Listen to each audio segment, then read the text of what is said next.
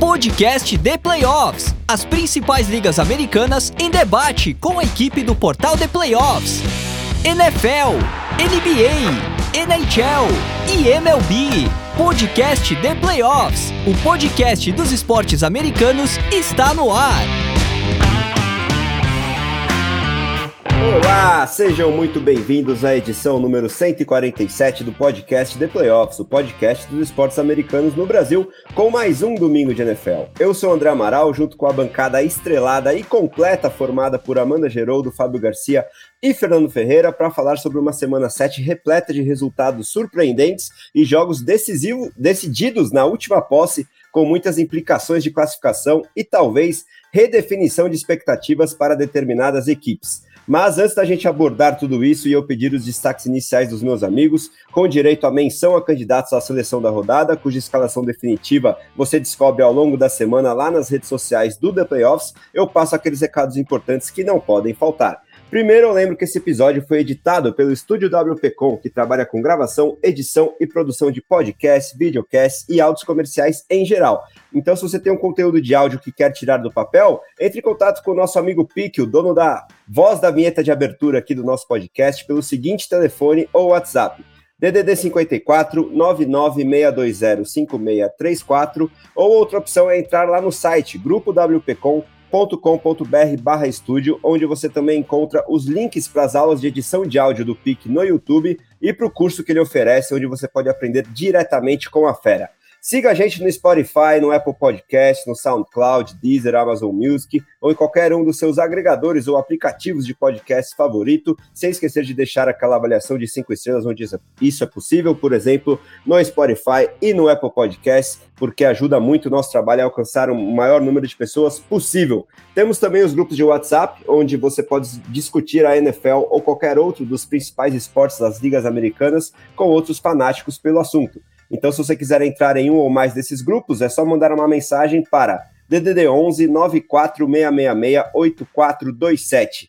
Esclarecendo que hoje estamos de volta à fórmula de gravação que é mais tradicional aqui no podcast de Playoffs, ou seja, assim que terminou o segundo horário de jogos do domingo, com a análise do Sunday Night Football, que promete demais entre Miami Dolphins e Philadelphia Eagles, ficando para a segunda parte. Eu peço o bom dia, boa tarde, boa noite dos nossos analistas, com os destaques iniciais. Primeiro dele, né? Meu grande amigo que está completamente encantado pela Bajet Mania e vai ter pesadelos com Deonta Foreman, o running back preferido dele, running back 1 da coisa toda, é não é, meu grande amigo Fábio Garcia? Hoje deu ruim para o seu Reidão é, contra o meu Berzão e esse jogo com certeza vai ter muito destaque aqui, só que nem tanto, mas enfim, deixa aí o salve inicial seu para a galera hoje, Fábio.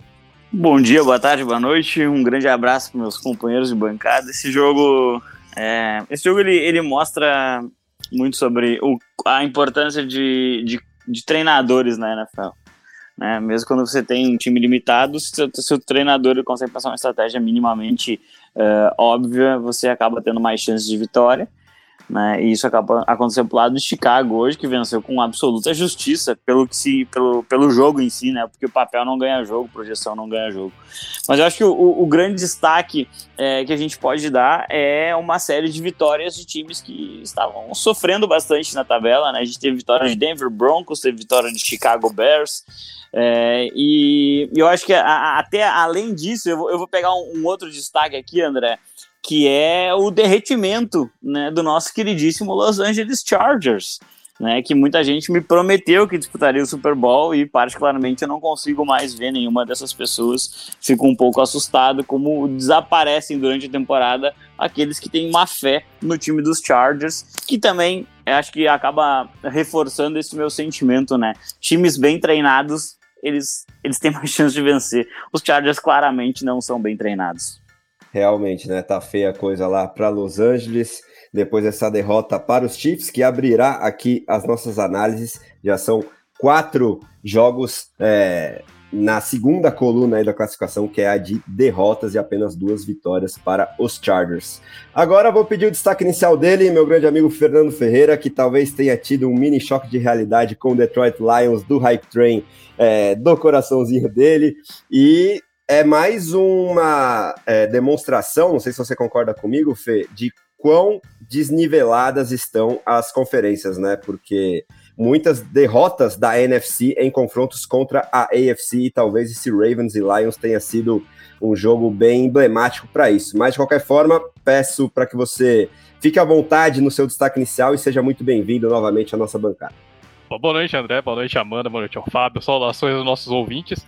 E pois é, André, foi um resultado, acho que eu não esperava que fosse uma derrota tão. Uh, com um placar tão elástico assim.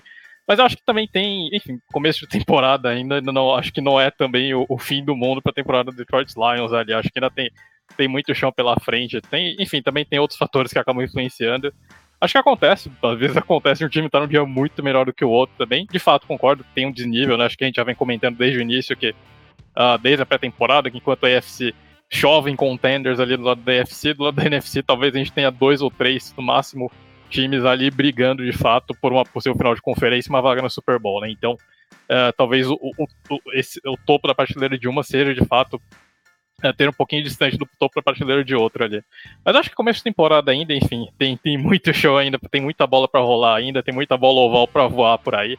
Acho que também tenha sido tão tenebrosa assim, essa derrota do Detroit Lions, né? Acho que, acho que a gente, a gente vai discutir isso melhor é, quando for falar sobre o jogo. Mas eu acho que não, não, é, não é de ligar o sinal de alerta ainda lá em Detroit, né? Simplesmente, talvez uma boa chacoalhada para a equipe, né? E destaque, André, eu só queria destacar o, o Bill Belichick, né? Chegou em 300 vitórias na carreira ali, né? O Fábio trazendo questões de, de times bem treinados e times mal treinados, né? Os times dos Patriots podem ser mal construídos pelo Bill Belichick, mas são bem treinados, sem sombra de dúvidas, pelo treinador de maior sucesso aí de história, da história da NFL. E uma vitória emblemática numa semana que se discutiu muito o futuro do, do Bill Belichick, né? É, reports ali de que o, o Robert Kraft já estaria por ali com o seu, o seu antigo, com seu treinador de longa data ali. Mas o Bill Belichick arrancou uma vitória improvável ali, né? E vamos ver o que acontece com essa temporada maluca do New England Patriots. Ou se foi só uma vitória realmente para dar uma atrapalhada no rival de divisão, coisa que o Bill Belichick sabe fazer muito bem ali ao longo da carreira. Pois é, né? Talvez a maior zebra dessa rodada repleta de resultados surpreendentes foi essa vitória dos Patriots para cima dos Bills, que já já a gente chega na análise. E sobre esse NFC contra AFC, esse Sunday Night que acontece daqui a pouco, enquanto a gente grava e fará parte no nosso episódio de hoje, com certeza, vai ser um belo tiratema também entre Eagles e Dolphins. É, estou muito ansioso por esse jogo que fechará as nossas análises aqui, exatamente com o Fernando Ferreira. Mas quem está muito feliz com essa preponderância da AFC para cima da, da NFC, especificamente com essa vitória dos Ravens para cima dos Lions, é minha amiga Amanda Geroldo, que finalmente viu aí o Lamar Jackson bastante eficiente na red zone e está à vontade para apresentar o destaque inicial que ela quiser, hoje abrindo aqui é, as falas dela, os comentários dela no nosso episódio do Domingo de NFL. Olá, boa noite para vocês, André, Fê, Fábio. Meu boa noite, meu dia, boa tarde para o ouvinte que tá ouvindo aí no melhor horário para ele, para ela. E realmente, eu acho que essa, essa questão de disparidade entre NFC e AFC é, é uma questão bem interessante. É, não, não sei se eu posso dizer com, com absoluta certeza de que esse jogo de Lions e Ravens é um, é um demonstrativo disso, até porque parece um ponto fora da curva, tanto no que produziu o ataque do, dos Lions, quanto no que no que vem jogando a defesa dos Ravens e no que vem produzindo o ataque dos Ravens também. É, foi um primeiro jogo assim que o, o Lamar ele, ele jogou de a nível elite, ao nível que o torcedor esperava depois que ele assinou aquele contrato enorme. Mas é, eu acho que é, é um jogo que foi um ponto fora da curva, mas não muda o fato de que a AFC tem times mais equilibrados no momento do que a NFC. E os Lions tiveram azar de pegar um time que é mais equilibrado no momento em que esse time teve a sorte de encaixar o ataque justamente contra a defesa dos Lions.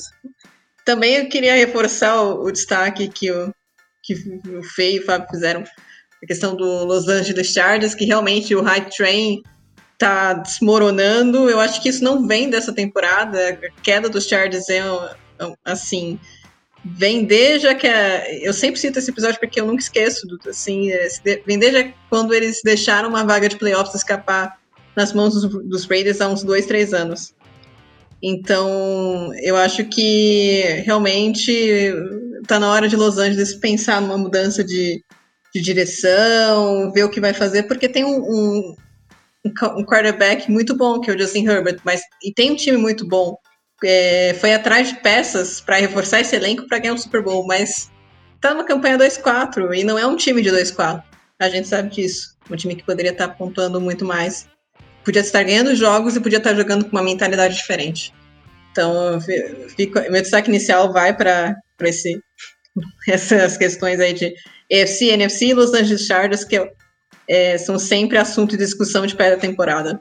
Pois é, aproveitando esse bom gancho, vamos abrir as nossas análises hoje com dois jogos de destaque, né? Em que um analista faz o resumo, aquele play-by-play -play ali da partida, o segundo analista repercute o que o desempenho e o placar significam para um dos times, e o terceiro analista faz o mesmo para o time que estiver faltando. E exatamente com esse Chargers 17, Kansas City Chiefs 31, depois de um primeiro tempo equilibrado, né? Que os Chargers poderiam ainda sonhar com a vitória, acho que é, partir da metade do terceiro quarto, Kansas City tomou conta da, das rédeas da partida. Travis Kelsey beirou as 200 jardas no Dia Nacional de, do Tyrene, né? Que tem essa brincadeira aí, a, até um vídeo bem bacana que a NFL lançou com George Kittle como protagonista nas suas redes sociais. Fica aqui a nossa recomendação. E os Chiefs acabaram vencendo até com uma bela vantagem no placar. E antes da gente fazer a análise desse jogo, vou só lembrar os times que estão de bye week nessa semana 7, né? A primeira em que muitos times, seis, estão folgando, que são os Bengals, os Texans, os Jets, os Titans, os Panthers e os Cowboys nesta semana 7. Dito isso, Fê, abre pra gente aí então o resumo desse Chiefs e Chargers com o seu play-by-play, -play. depois a Amanda faz a repercussão para um dos times e o Fábio também já emenda, por favor. André, como você destacou, nessa partida começou dando todos os sinais de que seria um shootout ali, que todo aquele equilíbrio que se esperava da pré-temporada entre, entre, os dois times estivesse à mostra ali, né? Começaram com os dois lados trocando field goals ali, né? E o Patrick Mahomes colocou os Chiefs na frente ali, conectando um touchdown de Patrick Mahomes, né? Fazendo um scramble ali pro lado direito, conectando um passe com o Marcus Valdez Scantling, né? Que joga broken play ali, com o Mahomes que ele consegue improvisar e normalmente isso acaba resultando em alguém livre, né? Foi o caso ali do, do Valdez Scantling aparecendo no meio da defesa do Los Angeles Chargers para encontrar a endzone, né? Resposta do, dos, do, dos Chargers não demorou muito, né? O Joshua Kelly, que andava um pouquinho sumido desde, desde aquela boa atuação na semana 1 contra os Dolphins, encontrou uma big play enorme, encontrou uma baita, uma big play ali, né? Foi, a, a corrida dele foi basicamente equivalente a toda a produção dele nas últimas duas semanas, né? E anotou um touchdown longo ali para empatar o jogo, né? Os Chiefs devolveram ali, né, com touchdown do Mahomes pro, uh, pro Rice no fundo da end zone ali, né? Depois uma. Aliás, e, e os Chiefs sempre chegando com, com o Travis Kelce, né, André? Como você destacou, um dia absolutamente, mais um dia absolutamente monstruoso do dos Chiefs, né? 12 recepções, 179 jardas ali, né, quase chegando nas 200 os Chargers, assim como 99% da NFL, não tinham a menor ideia do que fazer com o Travis Kelsey, né? O tempo inteiro o Kelsey estava encontrando espaço ali pelo meio do campo. E as campanhas dos Chiefs basicamente seguiam sempre essa mesma, essa mesma receita, né? A bola do Mahomes pro, pro Kelsey ali no meio do campo, os Chargers não tinham o que fazer e o Travis Kelsey conseguia vários ganhos ali, né? Nessa campanha do touchdown ele tem um ganho ali de, de quase 50 jardas, né? Aliás, as maiores recepções da carreira do Travis Kelsey, se não me falha a memória, são contra os Chargers, né? Então, enfim, também gosta de, de, de, de castigar ali os rivais de divisão, tá dos Chiefs, né? Mas então o Mahomes coloca os Chiefs novamente à frente e a resposta do, é, dos Chargers é praticamente imediata de novo, né? O, o, o, o Herbert conecta um passe longo com o Joshua Palmer, que consegue ali várias jardas após a recepção, e o Jared Everett anota o touchdown ali para é, colocar de novo o jogo empatado, né? Mahomes lança um arm punch ali na campanha seguinte, né? Mas os, os Chargers não aproveitam a interceptação dele. A interceptação tem um train out e ali naquele bom que não faz leva, uh, os Chargers, uh, os Chiefs acabam uh, devolvendo ali com, é, com um touchdownzinho ali no final do, ah, do primeiro tempo para terminar liderando, né? Por uh, por 24 a 17, um touchdown curto ali do Patrick Mahomes pro, uh, pro Isaiah Pacheco, né? Aí, André, como você destacou, o segundo tempo basicamente só deu Kansas City Chiefs do início ao fim, né? Os Chiefs rapidamente começaram a abrir vantagem de novo com o Mahomes distribuindo a bola pro Kelsey, né? O Kelsey finalmente anotou o touchdown dele que estava faltando nesse National Talent Day. E a partir daí o ataque dos Chiefs simplesmente, o ataque dos Chargers simplesmente parou de, de parou de produzir ali contra é, contra os Chiefs, né? O, o, o Justin Herbert acabou sendo interceptado uh, ali, no, o, ali no último quarto. E no finalzinho da partida lançou uma interceptação ali meio no desespero, né? Um passe longo que o Cook acabou pegando. Uh, uma bola que ficou meio. Uma bola ficou viva ali, acabou sobrando pro Cook. Mas basicamente isso, né? Um primeiro tempo equilibradíssimo um segundo tempo que os Chiefs uh, conseguiram colocar duas posses de vantagem. A defesa dos Chiefs travou por completo o ataque dos Chargers. Os Chargers em nenhum momento é, conseguiram responder ali, né? Depois de anotar 17 pontos no primeiro tempo, saem zerados ali no segundo. É, de fato, os Chiefs fazendo uma partida bem mais completa, né? Então, agora passa a bola aí para a Amanda e para o Fábio é, analisar as duas equipes, mas acho que basicamente play by play é isso, né? Foi um, play, um, um jogo muito mais condensado na primeira metade, no primeiro tempo, do que propriamente é, num segundo tempo de poucas emoções. É, acabou ficando um jogo um pouquinho mais focado nos ataques no, na primeira etapa e os ajustes defensivos na segunda etapa fizeram destacar as defesas. E no final, é, deu que mais ou menos a gente estava prevendo, que os Chiefs levariam esse jogo até pelo desempenho recente dos Chargers. É, só ecoando aqui o meu comentário inicial sobre o Los Angeles Chargers, assim, não acho que o problema seja é, é, esse jogo em si, porque não é, certo? É, é tá tudo bem perder para o Kansas City Chiefs, para o time que lidera a divisão, para o time que a gente espera que, que, que chegue no Super Bowl do lado da AFC. Não seria nenhuma surpresa se os, se os Chiefs chegassem lá de novo.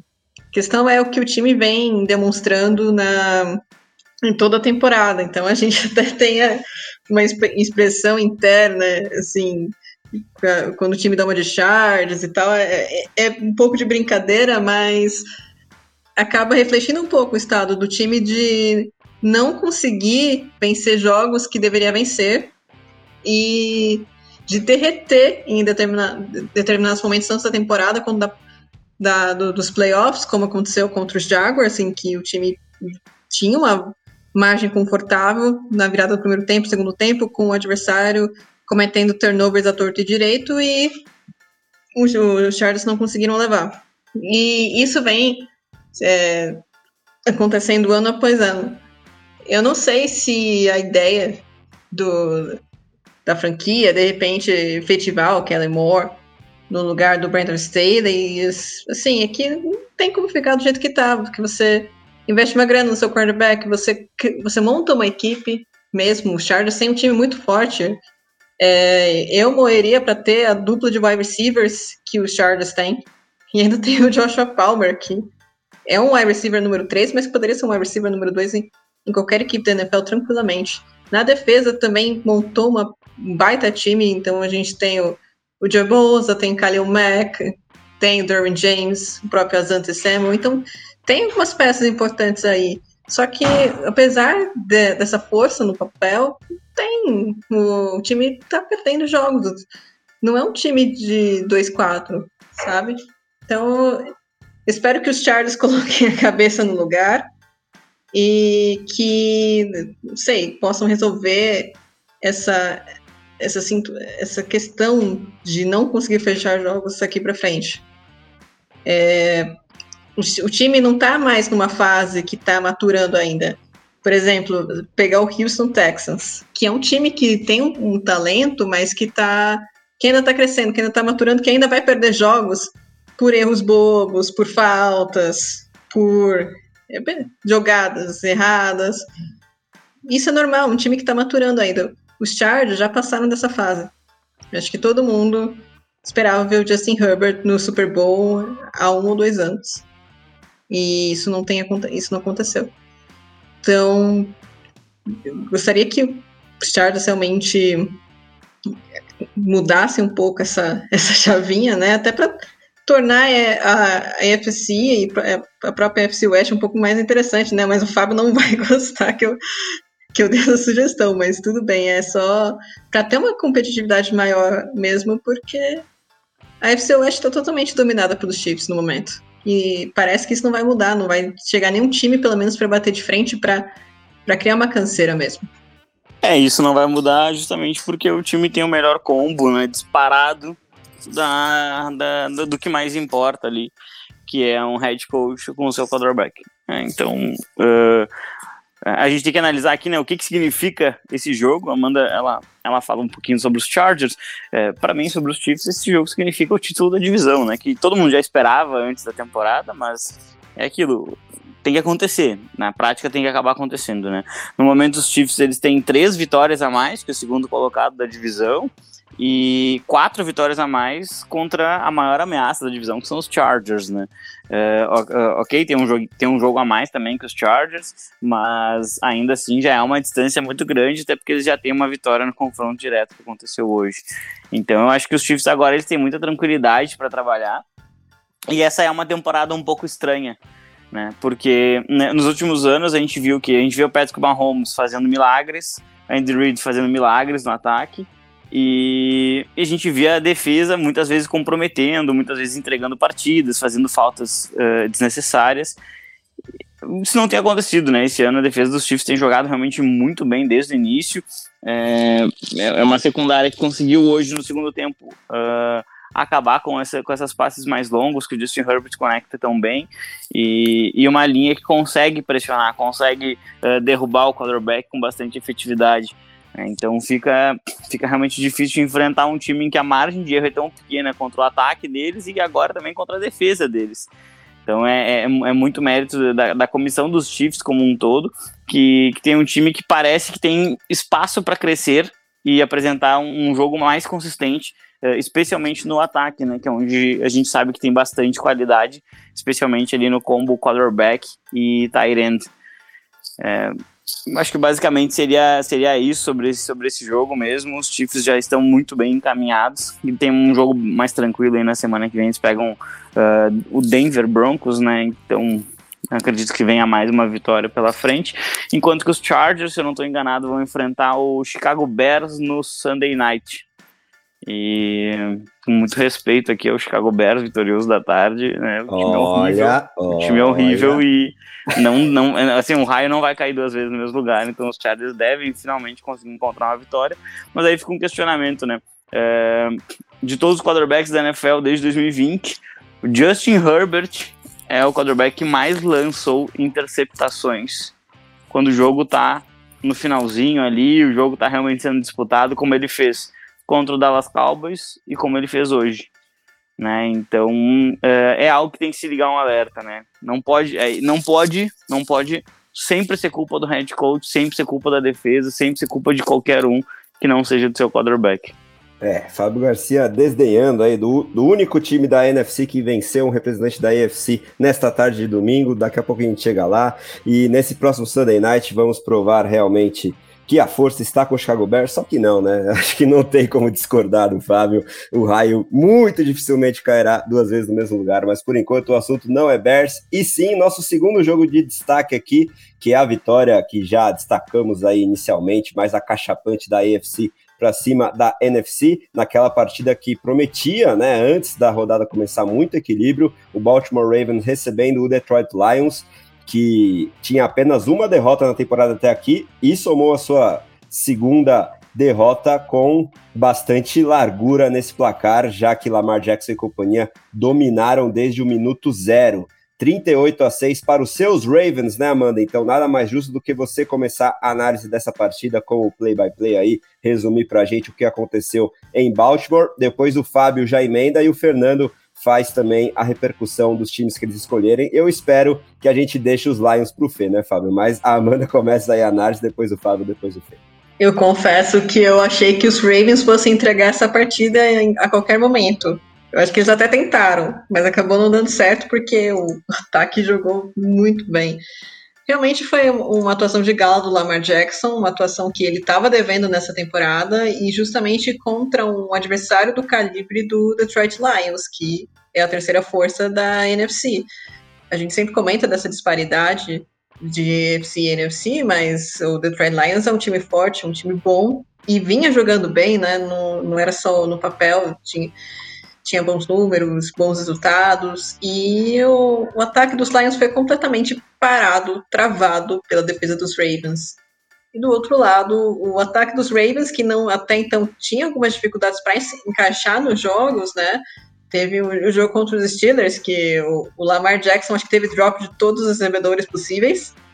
É, nesses jogos contra os Lions, o ataque encaixou do jeito que deveria ter encaixado na temporada anterior. Então foi, a, acho que a tempestade perfeita para Baltimore. O jogo começou com um touchdown do Lamar Jackson no scramble, numa quarta para uma, incrível, né? Esse, scramble funcionou. É, nunca funcionou na temporada anteriormente, mas funcionou agora. Eu não vou reclamar. 7 a 0 pro, pros Ravens. A defesa já forçou um punch ali dos Lions. E aí foi uma jogada muito interessante, o segundo touchdown dos Ravens, porque o, o Lamar Jackson ele meio que dança no pocket para fugir da pressão.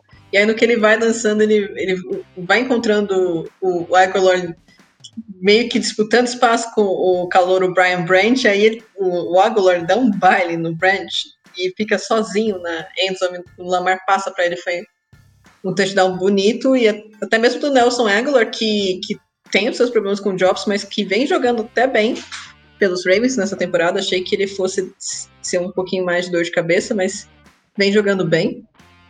A defesa dos Ravens na sequência forçou mais um punch, e foi a vez do Lamar Jackson encontrar o Mark Andrews, Tyrion Day, um, um touchdown para abrir 21 a 0. E foi muito bom ver o Lamar Jackson conectando com o Mark Andrews, porque é uma dupla que parecia um pouquinho fora de sincronia nessa, nessa temporada, mas nesse jogo até essa conexão é, reviveu. Então acho que foi o, o jogo para os Ravens realmente se reencontrarem aí nessa temporada. Na sequência, touchdown do Gus Edwards em uma corrida para abrir 28 a 0. Isso no, no, primeiro tempo, tá, gente? É, esses 28 a 0 foram tudo no primeiro tempo. E ainda na primeira etapa, o, os Lions eles estavam desesperados, né? Estavam perdendo de 28 a 0, não tem mais punch. E aí eles sofreram turnover on downs, só que os Ravens devolveram a bola para eles depois que o Lamar sofreu um fumble, e é aí que eu achei que o, os Ravens fossem entregar o jogo, né? Porque sempre vai bem, aí alguém interceptado, alguém sofre um fumble e, e a casa cai. Mas não foi isso que aconteceu, então acho que é um ponto para a resiliência do, dos Ravens nesse sentido também.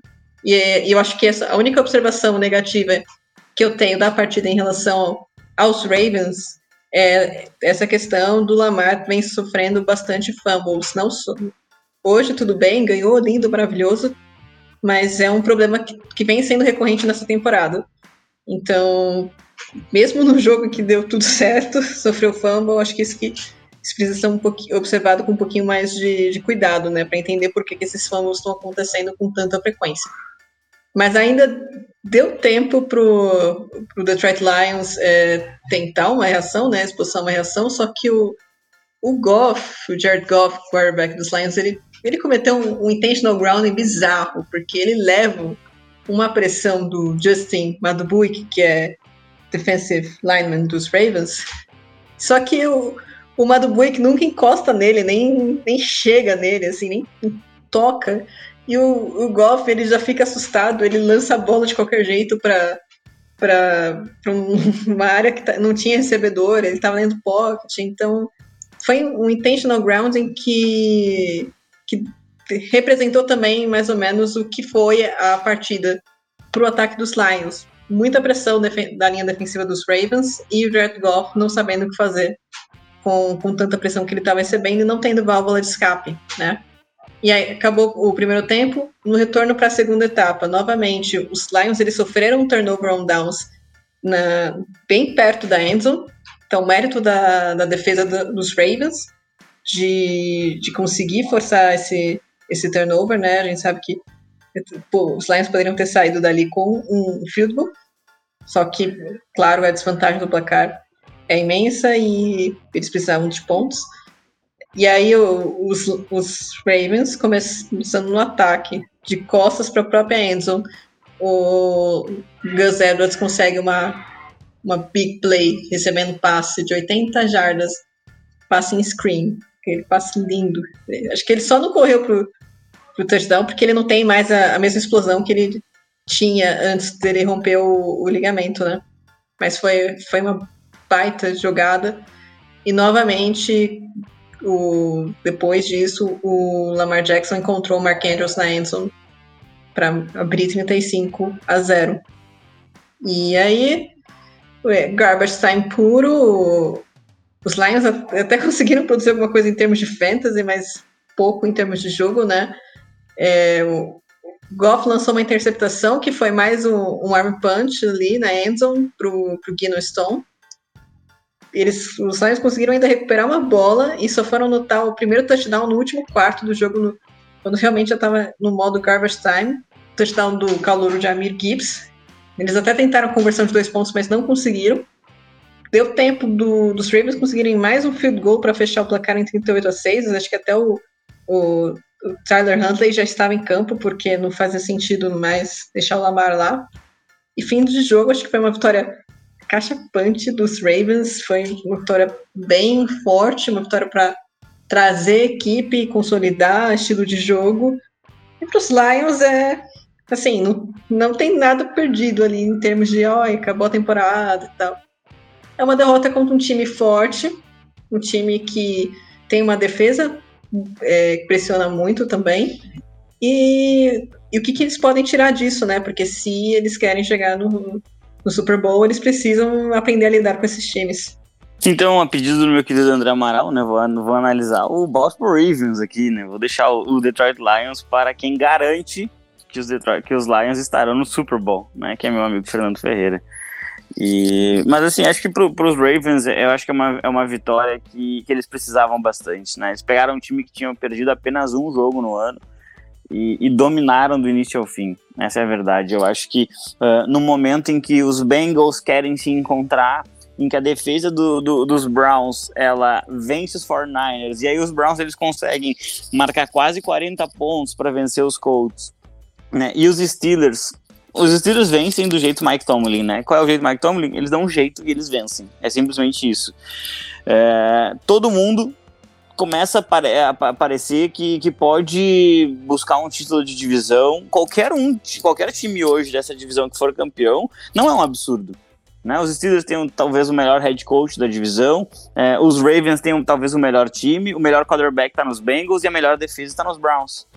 Então não é nenhum absurdo que qualquer um desses times vença a divisão. É, então acho, acho que é uma vitória que dá um, dá um estofo, um respaldo muito grande para Baltimore, é, que é líder da divisão, tem um recorde positivo na, na dentro dos jogos divisionais.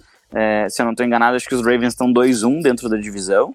E então a gente vê assim, a gente vê uma, uma capacidade bem interessante aí do time pegar esse jogo e transformar em, em modelo para as próximas partidas, né? Obviamente, parece que foi aquele jogo em que deu tudo certo, né? Mas também pode ser um momento em que a gente começa a ver o Lamar Jackson como um passador de verdade, né? O que a gente já fala há muito tempo aqui, mas as pessoas têm um certo preconceito com ele. Hoje o Lamar jogou muito, muito, muito bem. E, e é um time que ele está encontrando uma nova filosofia de ataque. É, ataques são mais difíceis de se construir que defesas, né? Porque é, aí por uma questão bastante lógica, né? Para uma, uma jogada de ataque dar certo, muitas coisas têm que acontecer. A linha tem que proteger, o quarterback tem que pegar a bola no snap, tem que fazer um lançamento, o cara não pode dropar depois de executar uma rota boa, né? Tem que vencer uma marcação. Na defesa, não. Às vezes, 10 defensores fazem, uma, fazem realmente nada e um defensor vai lá e salva, né? O nome disso é, é, é Max Crosby, por exemplo, né? Ele é o único cara que sabe o que está fazendo no, no campo quando joga pelos Raiders. E, e, eu acho que daqui a pouco é uma, é uma, vitória que vai dar esse respaldo, vai dar um, vai dar um, um pouco mais de confiança para que esse ataque consiga se desenvolver. É, então eu, eu, vejo que é, essa, é, isso pode realmente impulsionar os Ravens a de repente abrir uma certa vantagem, a buscar um pouquinho mais de, uh, de, de, tranquilidade dentro de uma divisão que é muito difícil. Não tem nenhum time com recorde negativo na AFC North. É, então, na semana que vem, os Ravens jogam contra os Cardinals, que deveria ser uma vitória fácil. E aí a gente vai ver se realmente esse time está encaixando um pouco mais ofensivamente ou se vai voltar a demonstrar uma certa inconstância, que vem sendo até uma marca um pouquinho desse time, né? Os, os Ravens às vezes conseguem ganhar jogos improváveis e também perder jogos improváveis. Então fica esse questionamento. E o, o, os Lions na semana que vem vão enfrentar uh, os Raiders no, no, no Monday Night Football. E bom, aí, aí tá liberado o passeio. É bom, agora fica a missão aqui de explicar o que aconteceu com o Detroit Lions na tarde desse domingo, né? E se o hype já descarrilhou de vez ainda não, mas uh, eu acho que uh, a gente pode avaliar esse jogo sobre esse jogo ali, sobre basicamente da mesma forma que a Amanda disse, né? É, não, é, acho que não é o fim do mundo, eu acho que calhou simplesmente de dos, dos Ravens estar no melhor dia possível, dos Lions estar no pior, dia, no, no pior dia possível ali, né? Uh, primeiro, acho que a gente tem que destacar um pouquinho a questão de lesões, né? Esse tem sido um problema grande para os Lions na temporada, né? Parece que o time sempre está sofrendo lesões importantes, né? Uh, e nessa partida ali, uh, os Lions tiveram o Brian Branch de volta na secundária, né? Que é o grande calcanhar de Aquiles da equipe.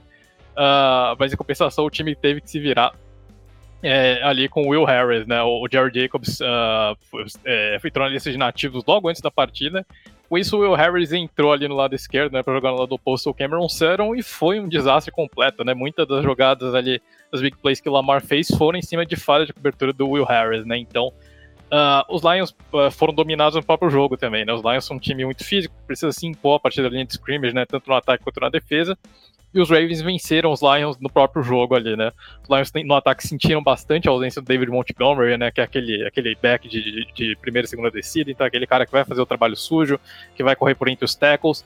Uh, é basicamente o que o, o, Jamal Williams fazia no ano passado, né? Com a diferença que eu acho que o Montgomery é um running back mais completo que o Jamal Williams.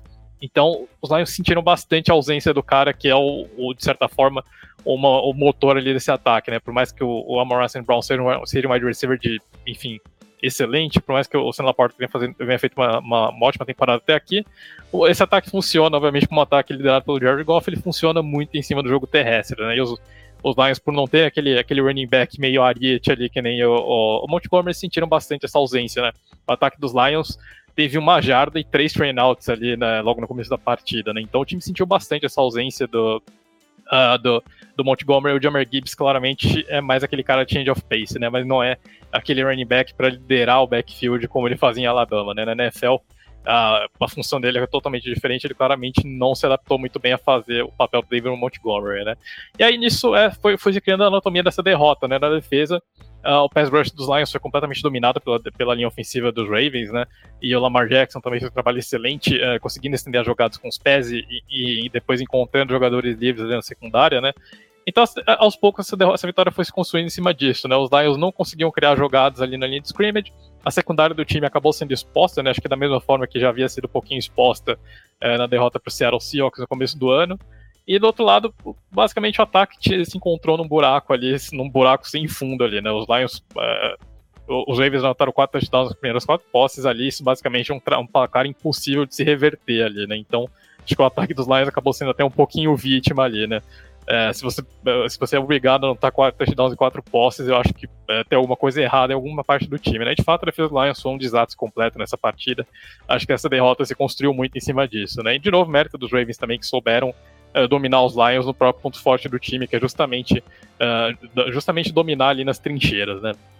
Mas enfim, acho que de preocupação para os Lions só mesmo, uh, talvez essa chacoalhada que o time levou, né? Vindo de, de uma sequência de quatro vitórias ali, tomar um, tomar um, um você perder de mais de 30 pontos ali, tomar um 38 a 6, realmente é, assusta um pouquinho ali, né? Mas acho que talvez essa equipe com essa equipe completa, tendo pelo menos seus dois cornerbacks titulares ali, né? O Brian, Branch de volta, né? E o David Montgomery saudável, talvez esse time dos Lions acho que teria. Não digo que ganharia, porque de fato acho que hoje era o dia do, do Baltimore Ravens, mas talvez não tivesse sido um 38 a 6 também, né? Então acho que não há motivo também para tanto pânico assim. Uh, eu acho que o Detroit Lions ainda se recupera ali ao longo da temporada, né? Como o Fábio destacou, tem. A sequência dos Lions é tranquila, né, na tabela, né? Então, eu acho que esse time provavelmente deve levar a NFC North até por falta de concorrência. E nos playoffs o jogo é outro, né? Aí acho que até lá os Lions têm, é, têm condições de colocar a cabeça no lugar do time se acertar e tomar esse 38 a 6 ali como, como uma, uma lição, né? Acho que faz parte do aprendizado de, de equipes que sonham em chegar lá, né? O Detroit Lions acho que ainda é uma equipe que sonha uh, em cima das forças da, em cima das forças da NFC.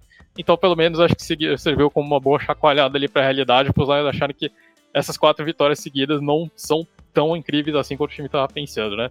Mas de resto, acho que não, não há motivo para pânico de novo, né? Os Lions são favoritíssimos dentro da NFC North, e aí acho que eles conseguem aprontar é, ali nos playoffs. Nos playoffs a coisa muda bastante, basta um dia bom ali para o time ir avançando, né? Então, acho que esse time dos Lions tem talento suficiente quando estiver completo, e hoje foi realmente um ponto totalmente fora da curva ali, né? Mas pelo menos fica a lição ali do, do que o time pode esperar daqui para frente, do nível adversário que pode esperar daqui para frente. Boa, amigo. Andrezinho, Andrezinho, só deixa eu fazer aqui. Eu quero, eu quero fazer uma correção, porque eu estava me ouvindo semana passada, assim como ouvindo o nosso podcast. E eu, semana passada eu falei que o, o, o, jogador defensivo do ano ele seria Max Crosby para mim até o momento. E aí eu queria fazer a correção, aproveitando que estamos falando de Lions, e fazer justiça. Na verdade, eu acho que seria Aiden Hutchinson, né? Eu até coloquei esse nosso grupo ali do podcast na, na terça-feira, porque eu não queria me esquecer. Então, eu acho que o, o, Max está jogando demais, mas o Hudson, daqui a pouco, ele representa um time que, que, era, uma, que era um saco de pancadas da NFL, uma piada para todo mundo. É um time que claramente é favorito na sua divisão hoje, e aí corroborando isso que o Fernando disse. É, hoje a, a distância que os Chiefs têm para o segundo colocado é a mesma que os Lions têm para o segundo colocado, para vocês verem como realmente tem uma distância muito grande, tem uma gordura aí que os Lions acabaram queimando um pouquinho hoje. Maravilha, então, amigos. No momento em que o Sunday Night Football está prestes a começar, bora para nossa rodada mais relâmpago, um jogo por analista para a gente fechar as partidas da tarde do domingo antes da segunda parte do nosso episódio com análise desse Sunday Night Football que promete demais entre Eagles e Dolphins. Então, Amanda, vamos começar com a maior zebra da rodada, pelo menos se a gente tomar como parâmetro as expectativas das casas de aposta anteriormente ao início dos jogos, que foi a vitória no confronto divisional do New England Patriots jogando em casa para cima do Buffalo Bills, 29 a 25. É, já destacamos aí no início do nosso episódio também o quanto o Bill Belichick, treinador, não se cansa de provar é, os que estão errados aqueles que ainda são céticos em relação a ele, mas também queria que você tentasse explicar por que, que esse Buffalo Bills continua tão inconsistente na temporada e já podemos afirmar que o sinal amarelo, pelo menos, está mais do que ligado lá em Buffalo? Com certeza, sinal ligado, sinal amarelo bem ligado. E assim, é incrível como os Bills dão uma de Chargers, né? Eu acho que é, até para fazer a relação com o comentário anteriormente, mas os Bills nessa temporada, eles têm um time forte, tem um quarterback bom, um ataque consistente, uma defesa forte, mas parece que não vão para frente.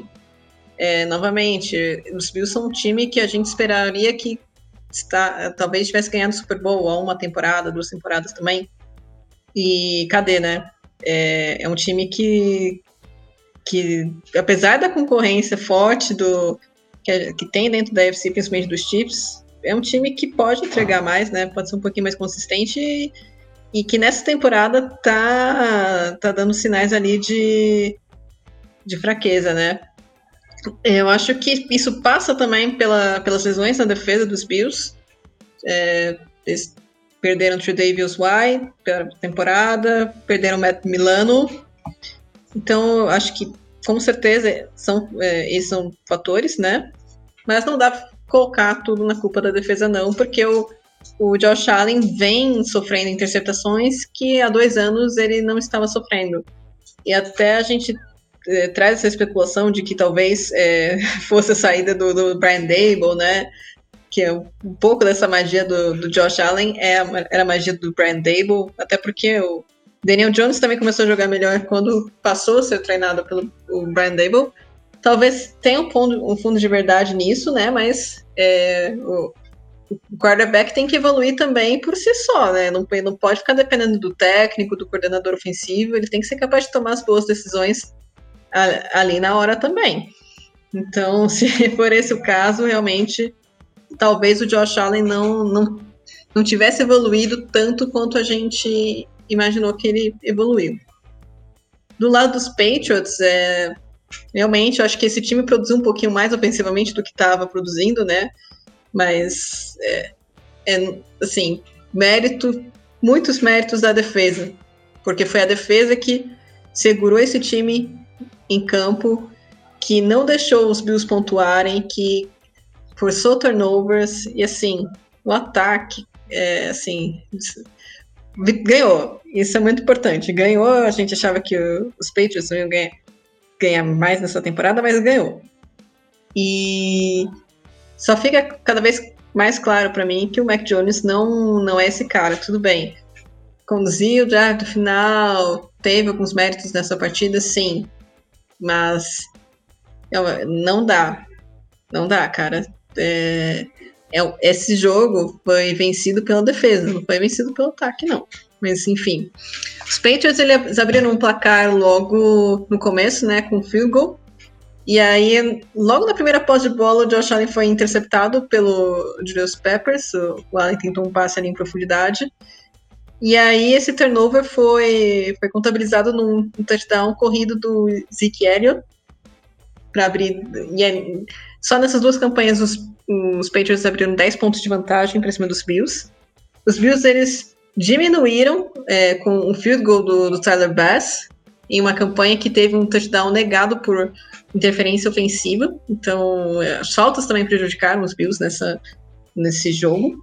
Acho que falta um pouco assim de, de calma, né? A gente sabe que jogo divisional é, é sempre mais quente, sempre mais puxado, mas é, cometer muitas faltas você acaba entregando jardas de graça para o seu adversário.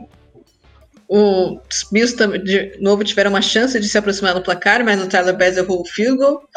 É, não sei se é a melhor temporada do Tyler Bass, é, em números assim, de field goals convertidos, porque não é o primeiro jogo que a gente vê ele errando chutes, né? E aí, o, por outro lado, o kicker do, dos Patriots, o Chad Ryland, ele converteu dele. E aí, o primeiro tempo acabou por 3 a 3 para os Patriots. Na volta do segundo tempo, o James Cook, running back dos Bills, ele recebeu um passe em screen e aí ele conseguiu chegar na endzone para diminuir a desvantagem do placar para 3 a 10. Os Patriots foram lá e anotaram mais um field goal, 16 a 10, que é na verdade uma das coisas que me irritou nessa partida sobre o ataque dos Patriots é que eles chegaram, de fato, muitas vezes em condições de, de pontuar, de marcar touchdowns, mas eles acabavam não progredindo e tinham que ir para o field goal. E é claro que pontuar é, um time, em, quando você está jogando contra os Bills é muito importante, mas é, é importante mais ainda marcar touchdowns, né? Não é sempre que você vai conseguir manter a vantagem no jogo chutando field. Enfim. É, Bills de novo no ataque e quarta descida, passe do Josh Allen pro Dawson Knox, turnover on downs, porque o, o Knox ele dropa a bola. E aí os Patriots eles convertem esse turnover com um touchdown de, de, do wide receiver Kendrick Bourne em uma jogada em que o Mac Jones tentou estragar, né? Porque ele cometeu um um delay of game besta antes, né? Fez o, o time perder cinco jardas no ataque. E aí ele, os Patriots eles decidem ir para a conversão de dois pontos. E os Bills, eles entregam algumas. É, eles facilitam a conversão. Assim, no sentido de que eles cometem duas faltas que colocam a, a conversão de dois pontos do, dos Patriots na linha de meia jarda. Porque a conversão de dois pontos sempre sai ali na linha de duas jardas, mas geralmente, me corrijam se eu estiver errado, mas se não me engano é duas jardas. Sofreu uma falta, foi parar na linha de uma jarda. Sofreu outra falta, porque essas faltas na end são de pass interference, é, quando você tem menos de 15 jardas, é half distance to the goal. Metade da distância pro gol. Então caiu, ficava sem metade. Se era duas, ficou em uma. Se é uma, fica com a meia. E na linha de meia jarda, o, os Patriots eles foram um sneak, o Mac Jones, só que ele sofreu um fumble. E ele, os Patriots não fizeram a conversão de dois pontos para ficar com 22 a 10 no placar. E aí eu já eu já estava achando que os Bills eles iam conseguir recuperar e virar essa partida, conhecendo esse histórico de às vezes de os Patriots deixarem esse resultado escapar no final.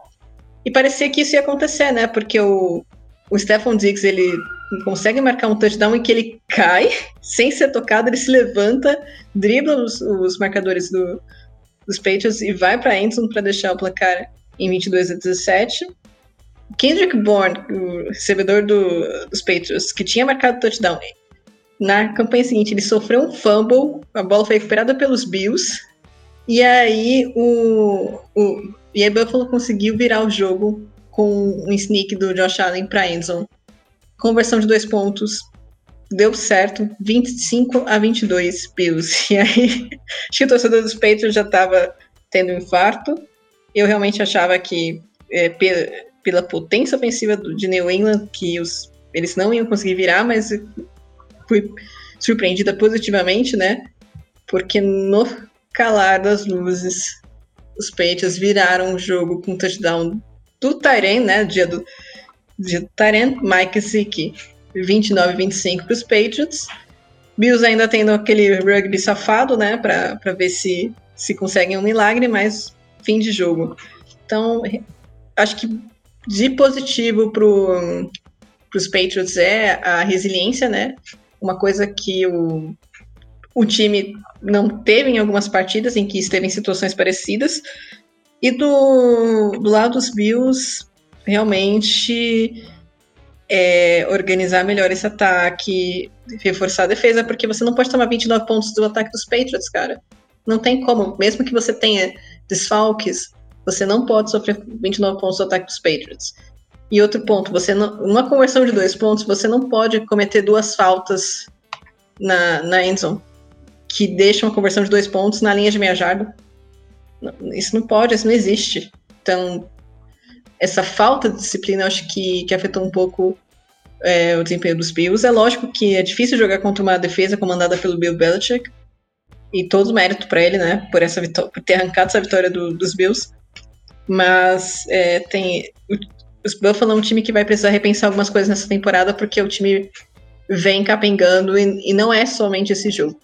Realmente muitas coisas para solucionar aí até a próxima partida do Buffalo Bills e os Patriots dando um mini respiro para é, torcida aqui, sempre muito numerosa no Brasil, que estava pedindo a cabeça de todo mundo. Agora, Fê, vamos falar sobre o jogo do seu time, que foi a partida mais maluca, pelo menos, acho que dá para afirmar, da rodada, a mais emocionante para muita gente e a com o maior número de pontos no placar, para surpresa de todos, até porque, salvo engano, era aquela ou uma das de menor pontuação somada projetada pelas casas de aposta antes da rodada. Mas, no fim das contas, tivemos um Cleveland Browns 39 e Indianapolis Colts 38, jogando em Indianápolis, com um monte de narrativa para a gente abordar.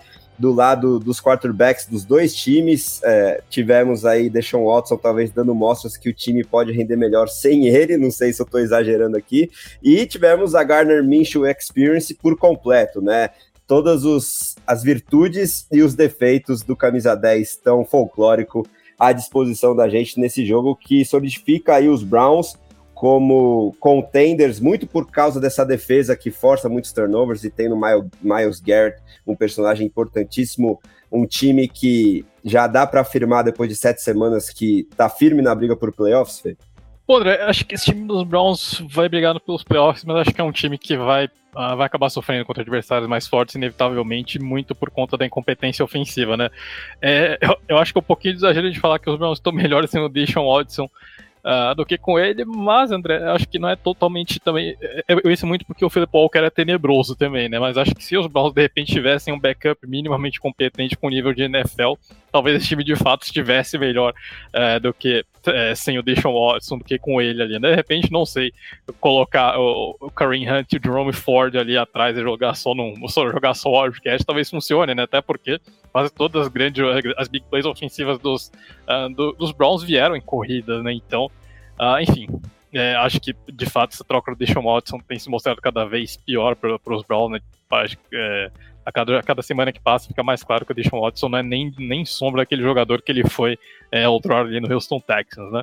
Mas sobre o jogo em si, André, uh, o jogo começou justamente com uma big play do, do Cleveland Browns, né? É, é, só uma curiosidade, né? Eu e o Fábio estava discutindo um pouquinho sobre, é, conversando sobre jogadores de Cincinnati, né? Que não, praticamente nenhum deles, com exceção do Sauce Gardner, tem dado certo aqui na NFL até agora. Então é óbvio que o Jerome Ford abriu o jogo com um touchdown de quase 80 jardas ali, né?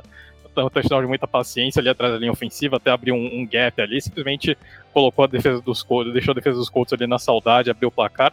Os Colts é, retribuíram rápido ali, né? Com Uh, primeiro, os Colts retribuíram rápido ali com o uh, com, acho que, uma reoption do Gardner Minshew, né, exatamente. Aliás, ainda se destacou como, como o Gardner Minshew deu, deu de tudo nesse jogo, né, ele fez, ele abriu muito o jogo com as pernas nessa partida, né, ele foi muito, deu muito trabalho para a defesa dos Browns ali, com essa, com essa mobilidade dele, né, os dois touchdowns corridos dele, aliás, foram muito bonitos, né, tanto o primeiro numa, numa RPO clássica ali, quanto o segundo que ele dá um drible na defesa do, dos Browns, que é absolutamente sensacional, mas também mostrou toda a dificuldade que o Gardner Minshew tem para proteger a bola, né, é impressionante como Uh, com, com a mesma frequência que ele faz jogadas incríveis, ele faz jogadas absolutamente estúpidas e que você fica pensando em que momento alguém pensou que o Gardner Minshew seria um quarterback de NFL, né? Mas enfim, é, o Deshaun Watson ele lança uma interceptação ali que coloca os Colts em posição para o touchdown, os Colts acabam uh, virando a partida E logo depois o Deshaun Watson lança uma segunda interceptação que acaba voltando, né, com uh, uma interceptação do Kenny Moore, mas nesse mesmo lance o Deshaun Watson ele sofre uma, uma ele vai para protocolo de concussão uh, e acaba não sendo liberado para voltar para campo, né? Então os Browns vão com o Philip Walker ali, né, que obviamente aplicou a lei do ex ali nos Colts. Mas o jogo ficou nessa eterna troca de touchdowns, né, e com destaque no lado dos Colts pela atuação do Josh Downs, né, o slot e acho que o torcedor dos Colts não viu um slot tão bom ali quando, quanto o Josh Downs ali já dando uma empolgada, mas acho que desde o T.Y. Hilton os Colts não viam esse slot tão bem ocupado por um jogador, né? Josh Downs até aqui mostrando que as dúvidas que, que, surgiram em relação a ele no draft não vão se confirmar, né? Muita gente perguntando se de repente aquele lado elusive dele, né? Aquele lado do jogador que é difícil de parar, que consegue uh, quebrar a marcação com muita facilidade ali, uh, não iria se mostrar na NFL, mas tem sido justamente o caso, né? O, o, o, o Josh Downs tem mostrado uma facilidade muito grande para se livrar dos defensores, ele tem uma, uma facilidade muito grande para correr rotas, ele quebra muita defesa ali com esses movimentos de quadril e de pé dele, né? Então ele deu mostra disso ali nessa partida contra os Browns, né? O tempo inteiro o Josh Downs estava aparecendo livre ali, e o Gardner Minshew, como um bom quarterback do sistema do Mike Leite ali, obviamente, aproveitou e muito uh, sempre que ele tinha o Josh Downs uh, aparecendo livre ali. E nisso, os dois lados foram trocando touchdowns até chegar no final do primeiro tempo ali, quando a defesa dos Browns, que já vinha dominando, já vinha jogando muito bem, uh, fez uma jogada mais uma jogada decisiva, né? O Miles Garrett, que já tinha sofrado, é, forçado o strip sack antes, ele força um strip sack dentro da end zone ali para cima do, uh, do Gardner Minshew, os Browns recuperam a bola e anotam um touchdown ali. E ali no finalzinho do primeiro tempo, né, os Colts têm chance de um field goal. O Matt Gay acaba sendo bloqueado pelo próprio Miles Garrett de novo, né? Que o Miles Garrett só não fez chover nessa partida. E aí os Browns conseguem posicionar um field goal e viram uh, o primeiro tempo ali em vantagem, né? Os Colts uh, em vantagem em cima dos Colts ali com praticamente uma posse de bola, né? Uh, no segundo tempo, o, o, ataque dos Browns aí sofre um pouquinho, né, André? Acho que sem o Deshaun Watson não com o Deshaun Watson não funciona, sem o Deshaun Watson também os Browns continuam tendo problemas de quarterbacks. Uh, o Philip Walker jogou muito mal no segundo tempo, uh, conseguiu uma jogada ou outra ali, mas muito em função de muitas vezes de falhas da secundária dos Colts do que propriamente é, mérito do, do, do ex-backup de Indianapolis ali. E, e nisso os Browns ele consegue abrir 30-21, só que os Colts respondem ali, né, com o, o Jonathan Taylor, né, o futuro running back mais bem pago da NFL, conseguindo finalmente estrear a temporada ali. O Jonathan Taylor anota um touchdown num drive que ele, ele conduziu o ataque praticamente sozinho ali, né, foram praticamente todas as bolas para ele. E depois os Colts conseguem posicionar um field goal ali, né, depois do Gardner Minshew encontrar o Alec Pierce ali num passe longo, né, isso, uh, e aí os Colts conseguem abrir 31 a 30 e depois uh, o Matt Gay anota o segundo field goal ali para colocar a partida em 34 a 30, né? Mas aí no finalzinho da partida de novo, né, os Colts, uh, eu acho que um, são dois problemas que têm aparecido aqui um pouquinho nesse início de, de, de comando do Shane Steichen, né? Primeiro, o controle de relógio. Os Colts, principalmente na parte final dos jogos, sentindo um pouquinho de problema de controle de, de, de cronômetro, né? Os Colts, so, eh, os Colts sofrem um train out ali, faltando quase 4 minutos, com o time tendo algumas escolhas de jogada questionáveis ali para controlar melhor o relógio e colocam os Browns ali uh, com a bola para possivelmente potencialmente virar a partida, né? E outro problema, esse daqui vem desde os tempos do seu, do, do seu querido Matt Eberflus, André, que é os Colts não sabem jogar com defesa soft, né? E não sei porquê os Colts abandonam a característica principal da defesa, que é jogar uh, mandando blitz e pressionando, e nos minutos finais aí, quando o time tá ganhando, os Colts vão para uma defesa soft que nunca dá certo ali, né? E foi o que aconteceu nessa partida, né? Os Colts foram para uma defesa soft ali no finalzinho do jogo. Uh, o, Philip Walker aproveitou muito bem os espaços ali, foi só conectando no Jim Kendan, que ele aproveitando uh, cada meia jardinha que a defesa dos Colts dava. E aí no final da partida ele acaba sofrendo um strip sack que é anulado por conta de uma falta ali de contato ilegal na secundária, né? Uh, os Browns aproveitam bem a segunda chance ali, vão para a end zone e numa quarta descida o Karen Hunt mata o jogo ali num, num touchdown que acho que lembrou o Karen Hunt do tempo de Kansas City Chiefs ali, né? Mas enfim, é um jogo que os Colts mostraram o que tinha de melhor e pior do time, né? Nos dois lados da bola, tanto alguns problemas antigos da defesa, quanto uh, o porquê do Gardner Minshew não ser um quarterback titular. Os Colts também mostraram coisas boas. Uh, Gardner Minshew mostrando que de fato é um quarterback divertido de se assistir, embora uh, ele tenha muitos problemas com turnovers principalmente. E a defesa também, apesar de ser uma defesa que rouba muita bola, né, os Colts forçaram dois turnovers nessa partida, poderiam ter sido quatro até. Uh, é uma defesa que também cede muitas big plays com frequência e também cede muitos espaços, tem muitas falhas mentais e cede muitas big plays ali, muitas vezes por conta de, de falhas na marcação mesmo, né, de, de de broken coverage e afins. Então, Acho que os Colts têm, têm esse jogo contra os Browns mostrou que os Colts têm alguns problemas ainda para ser consertados, né? E no time dos Browns, uh, essa defesa inverteu, né? A defesa que entrou liderando a NFL em todas as estatísticas, exceto uma, né? Que era turnovers, que nisso os Browns eram a terceira pior defesa da NFL em turnovers forçados. Essa partida dos Browns cederam quase 40 pontos, cederam um caminhão de jarda para os Colts, mas em compensação forçaram, é, forçaram três turnovers, inclusive anotando um touchdown em um deles, né? Então, a defesa dos Browns teve um jogo diferente ali, mas de novo foi uma defesa absolutamente dominante. E de novo a vitória da equipe acho que passou muito pelas mãos da atuação, da atuação do Miles Garrett. Né? O Garrett poderia tranquilamente ter vencido esse jogo sozinho, né? E de fato, uh, eu acho que 10 pontos foram exclusivamente na conta dele ali. Então, muito mérito da defesa dos Browns ali, mas esse ataque realmente preocupa. Eu acho que esse ataque vai acabar pesando para os Browns é, contra equipes mais qualificadas do que os Colts. Né? Os Browns não podem contar é, que as defesas adversárias vão ter esse tipo de falha que a defesa dos Colts tem, né? Que vão ceder, que vão ceder big plays, que vão ter falhas de cobertura na secundária, e que o Philip Walker vai conseguir encontrar os espaços que ele encontrou ali dentro de todas as limitações dele, né? Então, é, eu vejo que esse time dos Browns tem sim condições de brigar, mas é um time que eu acredito que vai, uh, alguma hora, quando enfrentar adversários de, um, de, uma prateleira um pouquinho acima, vai esbarrar muito nessas limitações ofensivas. Beleza, Fê. Agora, Fábio, vamos falar sobre um confronto divisional que representou mais uma derrota do Washington Commanders enquanto eles eram favoritos, né? Não é muito comum que isso aconteça, mas se esperava um triunfo aí de Washington contra o New York Giants, cheio de problemas, mas que conseguiu arrancar aí o segundo triunfo da temporada, o placar mais magro aí da rodada até o momento, 14 a 7 para os Gigantes de Nova York atuando em casa e quero saber do Fábio quais as principais conclusões que a gente pode tirar dessa partida. Muitas vezes quando a gente vê um jogo com uma pontuação tão baixa, a gente pensa que ah, que, que, que, as defesas tiveram um altíssimo nível. Esse jogo eu, eu não colocaria exatamente nisso, né? Eu colocaria que teve, é, teve bastante falhas ofensivas mesmo, assim, de é, chamadas de execução, e, e, e, acho que isso se exemplifica muito no primeiro tempo. É, só no primeiro tempo do jogo, cada time teve oito posses de bola. É, que às vezes, às vezes é, é, é o que uma, algumas equipes não têm isso num jogo inteiro. Né? Mas é como três jogadas, punt, ah, um first down, depois mais três jogadas, punt. Então você devolvia a bola muito rápido, cada time teve a bola oito vezes no primeiro tempo, eu acho bastante coisa mesmo. É, e os Giants aproveitaram melhor isso, né? Os Giants acabaram aproveitando melhor. Acho que uh, o Tyrod Taylor ele teve uma partida bem sólida. Uh, ele, ele é um backup né, na NFL, nunca, vai, nunca passou disso, né? Chegou até há um, um tempo que conduziu ali o Buffalo Bills, mas uh, realmente não, não, não é o jogador para isso. Ele teve um jogo sólido hoje conseguiu algumas boas jogadas. É, trouxe o primeiro touchdown de Darren Waller, né? O Darren Waller estava comemorando o título da WNBA com sua esposa essa semana e conseguiu marcar o primeiro touchdown na temporada.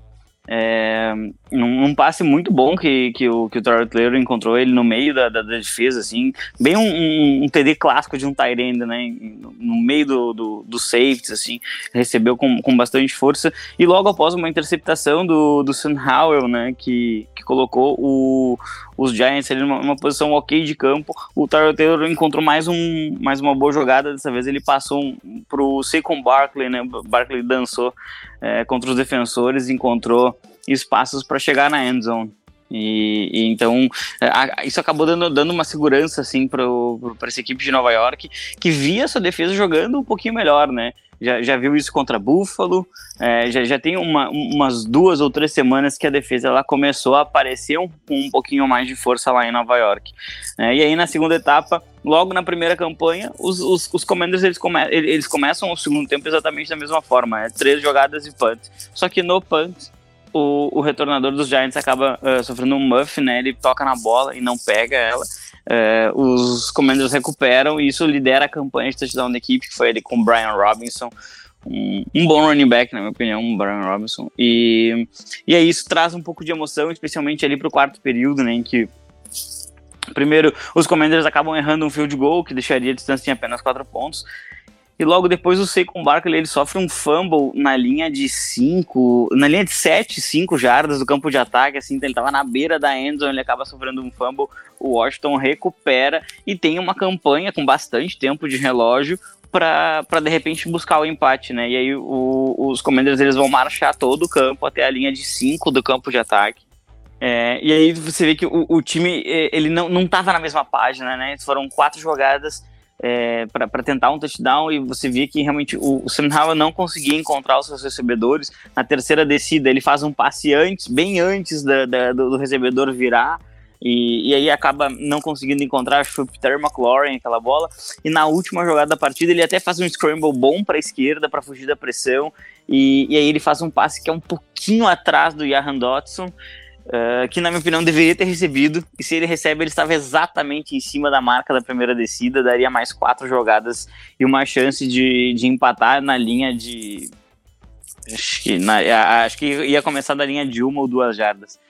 É, e aí, com, com isso, a defesa do, dos Giants ela garante a segunda vitória somente na temporada de uma equipe que sofreu um choque muito grande em termos de recorde, uh, comparando 2022 com 2023.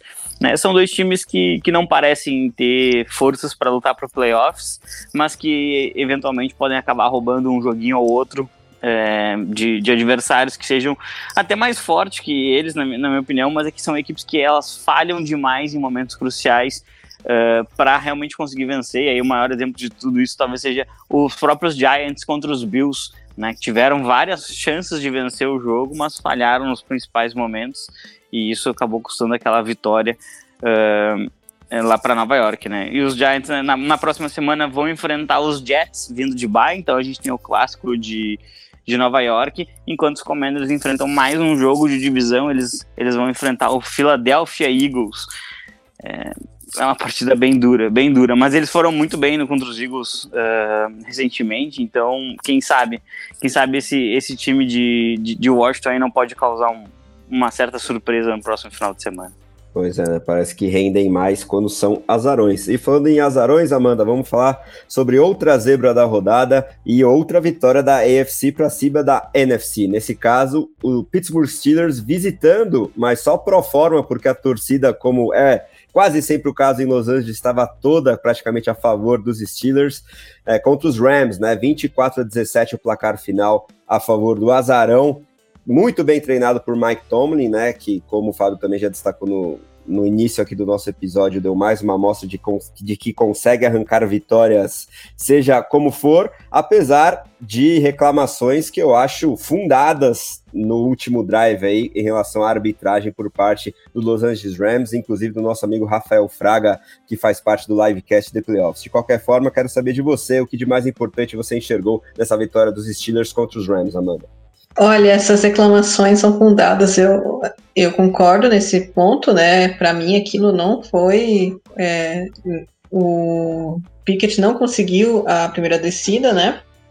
Foi dado de presente para ele pela arbitragem, mas isso não muda o fato dos Rams terem deixado sete pontos no placar por erro de, do time de especialistas, mas especificamente por erros do kicker deles, o Brett Maher.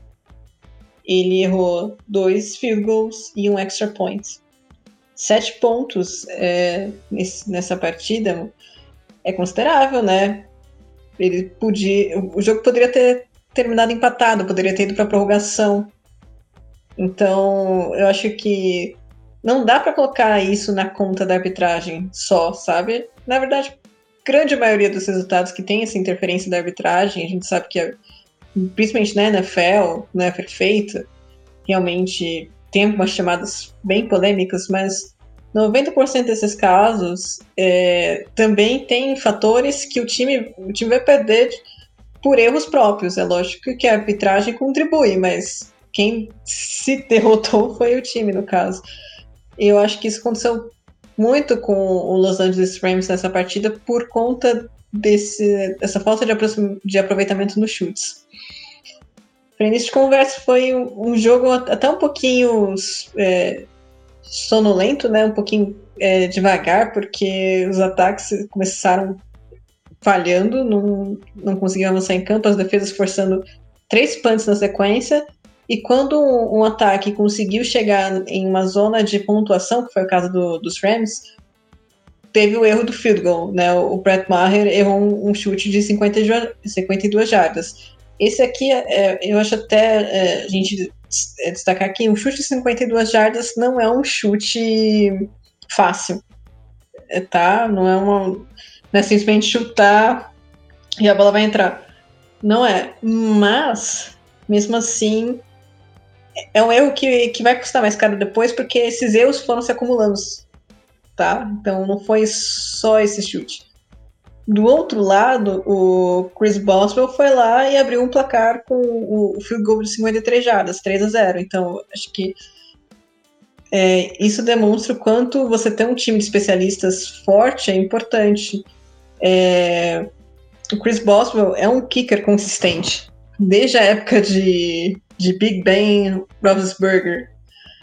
É, tinha esses três Bs lá do, dos Steelers e o, o Chris Boswell era conhecido como o quarto B. Então era o, o Big Ben, o Antonio Brown e o Le'Veon Bell, só que tinha esse quarto B que era o Chris Boswell, tão consistente que ele era. E nesse jogo, essa consistência fez uma diferença, tá? Principalmente do, quando a gente lembrar o que que o, o que que do, dos Rams deixou de pontuar. Depois tivemos mais dois punts, e aí finalmente os Rams eles acertam o field goal, né, para empatar o jogo 3 a 3 aí, E aí o, os Rams vão lá, forçam um punch e anotam um touchdown em passe de 31 jardas do Matthew Stafford pro Tutu Atwell. E o Maher vai lá e erra o extra point. 9 a 3 Então, novamente, erros do time de especialistas é, afetando né, o, o desempenho dos Rams no jogo. Final do primeiro tempo, já no retorno da segunda etapa, e aí foi um erro do Matthew Stafford, ele foi lá e lançou a bola nas mãos do TJ Watt, que ficou muito, mas muito perto de marcar uma pick six, mas não marcou. Mas de qualquer forma, deixou o Kenny Pickett na cara do gol e o Pickett só teve o trabalho de fazer um sneak para Enzo para virar o jogo e deixar 10 a 9 pro, pros Steelers. Os Rams foram lá, correram atrás do placar. É, o ataque marcou um touchdown do Darren Henderson Jr., o running back, e precisou de uma conversão de dois pontos para para fazer valer, né? Porque já, já tinha errado um extra point, então precisava da, dessa conversão para compensar e deixar o placar 17 a 10. E aí a defesa entrou em campo, fez seu papel, forçou o punch, o ataque recuperou a bola. O, o Matthew Stafford colocou o Maher em posição de chutar e o Maher errou mais um field goal. Então, mais uma oportunidade perdida pelos Rams. E os Steelers fazem o quê? Porque os Steelers são um time chato, uma defesa muito forte e, e é um time que, assim, o Kenny Pickett está longe de ser um, um bom quarterback mas é um time que é bem, muito bem treinado. Então, um time que, mesmo devagar, quase parando, vai conseguir fazer alguma coisinha. E fez. O wide receiver Dante Johnson ele conseguiu uma big play e deixou o Jalen Warren em condição de pontuar num touchdown corrido para empatar o jogo. Os Steelers forçaram outro punt e viraram com touchdown terrestre do Najee Harris para deixar 24 a 17. E aí veio aquela jogada polêmica do, da conversão de quarta para uma, que após o two minute warning, era se os Steelers conseguissem, era só deixar o relógio correr para confirmar a vitória. Os Rams não tinham mais tempo para pedir. Realmente, eu acho que o Kenny Pickett não conseguiu. Eu concordo que a arbitragem ela foi muito benevolente, né, com essa com esse push and push. Mas é, não dá para colocar isso, essa derrota dos Rams na conta da arbitragem, não.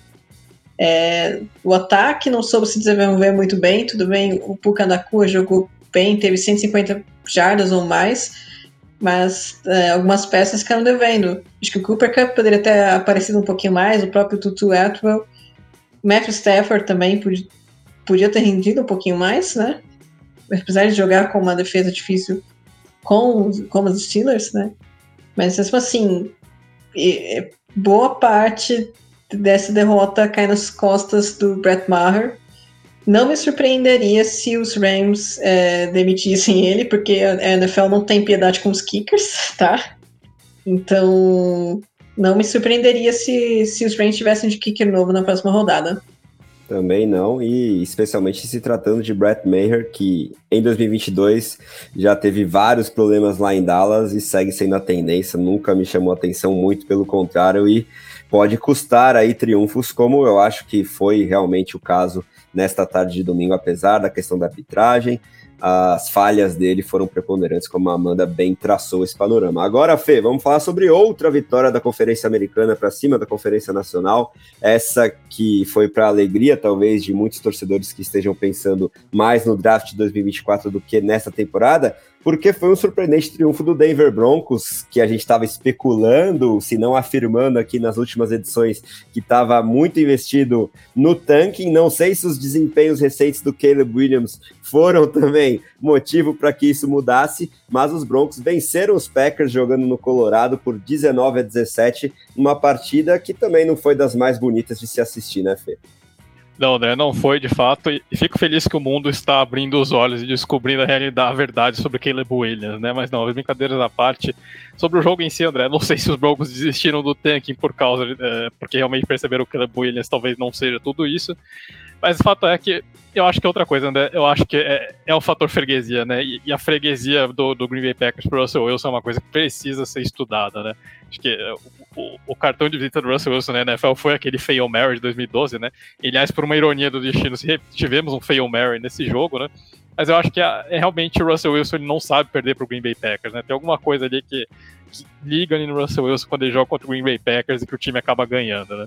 Então, vitória acidental ou não, né? Mas os, os Broncos conseguiram resultado e como você disse, André, foi um jogo, um jogo feio, né? Como a gente esperava, um jogo que não teve um nível particularmente alto, né? As duas equipes, de fato, como acho que Uh, principalmente para os Packers, né? Por ser no início da temporada era um time que ia brigar lá embaixo. O Broncos a gente esperava que de repente fosse um time de meio de tabela. Mas acho que um jogo condizente com a situação atual das duas equipes ali, né? Um jogo, um jogo de nível técnico bem baixo, né? Jogo de poucos pontos ali, começou com os Broncos abrindo 6 a 0 ali, né? Com dois drives de goal, um deles ali na red zone, né?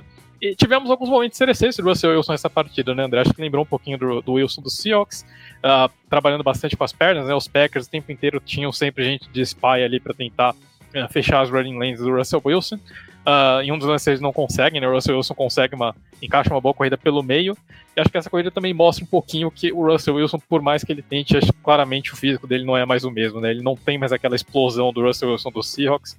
Essa corrida ali, ele, acho que no, no tempos do Seahawks, talvez ele tivesse parado quase na end zone ali, né? Nessa, nessa, dos, nessa, nessa corrida que ele fez contra os Packers, foram umas, só umas 15, umas 15 jardas, né? Mas realmente o Russell Wilson não é mais aquele quarterback é, do tempo de Seattle Seahawks, né? Por mais que Uh, ele ainda tente, claramente, o corpo dele já não responde mais da mesma forma, né?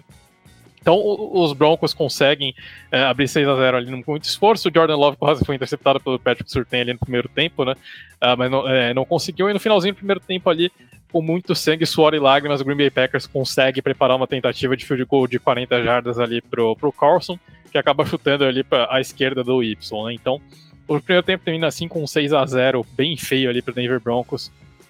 E aí no segundo tempo, os Broncos uh, de novo vão conseguindo uh, ali ao meio que aos trancos e barrancos vão conseguindo avançar, né?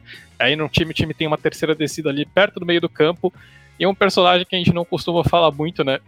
Acaba aparecendo, é, acaba aparecendo ali, que é o, o, o, o Jesse Owens, né? O, que pro, normalmente, acho que para a grande maioria também é, é conhecido. Olha, para Jesse Owens, não, Jonathan Owens, né? Que para a grande maioria é conhecido como marido da Simone Biles. Ah, e o Simono acaba fazendo uma falta totalmente estúpida ali na secundária, né? Numa terceira descida que os Broncos muito provavelmente não teriam convertido. O passe do Russell Wilson foi péssimo. Ah, essa, essa falta ali do, do Owens acaba gerando uma primeira descida pro, ah, pros Broncos. Os Broncos aproveitam a chance ali numa. E o Russell Wilson conecta um touchdown pro, uh, pro Cortland Sutton para colocar os Broncos com uma vantagem que parecia impossível de ser alcançada ali, né? Uh, os, os, os, Packers nesse meio tempo conseguiram dar um field goal ali também com muito sangue, suor e lágrimas ali, né? O Corso consegue converter o chute. Mas o ataque dos Packers, é, é, é, nesse momento da partida, era isso: um ataque que não conseguia se mover, né? O Jordan Love de novo teve o primeiro tempo com acho que com 60 e poucas jardas, né? E aliás, André, é um número preocupante. Jordan Love nessas últimas três partidas somadas dos Packers terminou os primeiros tempos com uma média de 54 jardas ali, né? Então acho que traduz um pouquinho da dificuldade que esse ataque tem tido para mover a bola, principalmente no início dos jogos, né? Mas por algum motivo parece que vira uma chave no segundo tempo ali para o Green Bay Packers e o ataque conseguiu uh, se mover muito, conseguiu, é, conseguiu chegar ali na, na red zone, né? E no finalzinho do terceiro quarto ali, o, o Jordan Love, contando com mais sorte do que juízo, ele lança uma fail Mary e num lance muito parecido, só que do outro lado da endzone, né, do lado direito, uh, o Romeo Dalbs, é, o Patrick Surtain consegue segurar a bola, mas o Romeo Dalbs de, é, também consegue segurar. É posse disputada, vantagem do ataque ali, então acaba saindo o touchdown de Fail Mary para o Green Bay Packers para diminuir a vantagem. E os, o ataque dos, dos Broncos para de produzir, e o ataque dos Packers começa a produzir melhor ainda no último quarto, né? Que parece que é justamente a zona de conforto dessa, desse ataque limitado dos Packers, né? Aí, de novo, o time chega em posição de, de touchdown ali. Uh, uma terceira descida longa, uma terceira descida é, acaba virando uma terceira descida longa por conta de uma falta do ataque. Uh, o Jordan Love consegue encurtar isso para uma quarta descida curta ali, e nessa quarta descida os Packers arriscam a conversão e o Jordan Love de novo contando com mais sorte do que juízo ele faz um passe tenebroso ali, né? Acho que o, o, ele se empolgou com aquelas comparações que faziam entre ele e o Patrick Mahomes na época do draft. Ele faz um lançamento de sidearm ali que uh, acaba só que o passe ali sai muito forte, sai totalmente atrás do Romeo Dalves. O Dalves se esforça, mas não consegue segurar a bola. Ele acaba desviando a bola e, para muita sorte, porque não tem outra palavra para definir isso, a bola acaba caindo no colo do Jaden Reid, que anota o touchdown da virada ali do Green Bay Packers, né? E aí o ataque dos Broncos faz o suficiente, com muito esforço ali, consegue posicionar um field goal uh, de, de, um field goal de 50 jardas ali para o pro Will Lutz converter. E o Lutz, obviamente, né, sendo um kicker extremamente confiável ali, precisa ser confiança também do Payton desde o tempo do Saints, consegue converter esse chute, coloca os Broncos novamente em vantagem. E aí, uh, de novo, os Packers esbarram em, é, em problemas de disciplina, né? O time acaba criando uma terceira descida para 20 em função de uma falta ali na linha ofensiva. Aí o Jordan Love vai por tudo ou nada, acaba lançando uma interceptação ali no desespero, uh, que acaba selando o resultado da partida, né? Os Broncos depois só gastam um cronômetro e acabam selando essa vitória feia ali, né? Mas é uma vitória que expõe de novo, né? Os dois times têm muitas dificuldades ofensivas. A defesa dos Broncos, pelo menos, uh, dos, nesses últimos dois jogos, deu sinais de vida e parece que está começando a se encontrar uh, um pouquinho melhor, né? Fez um jogo ok contra os Chiefs, fez um jogo bom ali contra os Packers, apesar de ter cedido uh, um caminhão de jarda no último quarto. Então acho que pelo menos os Broncos, entre os times ruins, talvez estejam na, no começo da prateleira de cima dos times ruins de repente, né? Acho que com esse time jogando uh, um pouquinho, acho que esse time jogando um pouquinho próximo do nível que a gente espera, talvez os Broncos estejam, uh, acabam saindo dessa briga pela primeira escolha geral, né? E o Green Bay Packers empolgou ali nas primeiras semanas, uh, aquela virada contra o Saints ali, o um bom jogo contra o Chicago Bears, mas depois acho que muito por conta da, depois a gente foi vendo a realidade dos times que o Green Bay Packers jogou ali contra, e acho que aquilo ali foi muito mais por conta da falta de qualidade dos adversários do que propriamente uh, por conta de uma, uma, grande competência do Green Bay Packers. Né? Esse time já mostrou que é limitadíssimo, Jordan Love mostrou que acho que talvez não tenha de fato condições de ser um quarterback titular de NFL, então, para os Packers, acho que essa derrota aqui foi basicamente para selar o rumo da temporada, né? Se os Packers ainda tinham alguma pretensão de brigar por alguma coisa, esse jogo aqui foi a, aquela última pá de cal no caixão da equipe, né? Os, os Packers claramente vão brigar por uma escolha alta de draft e nada mais.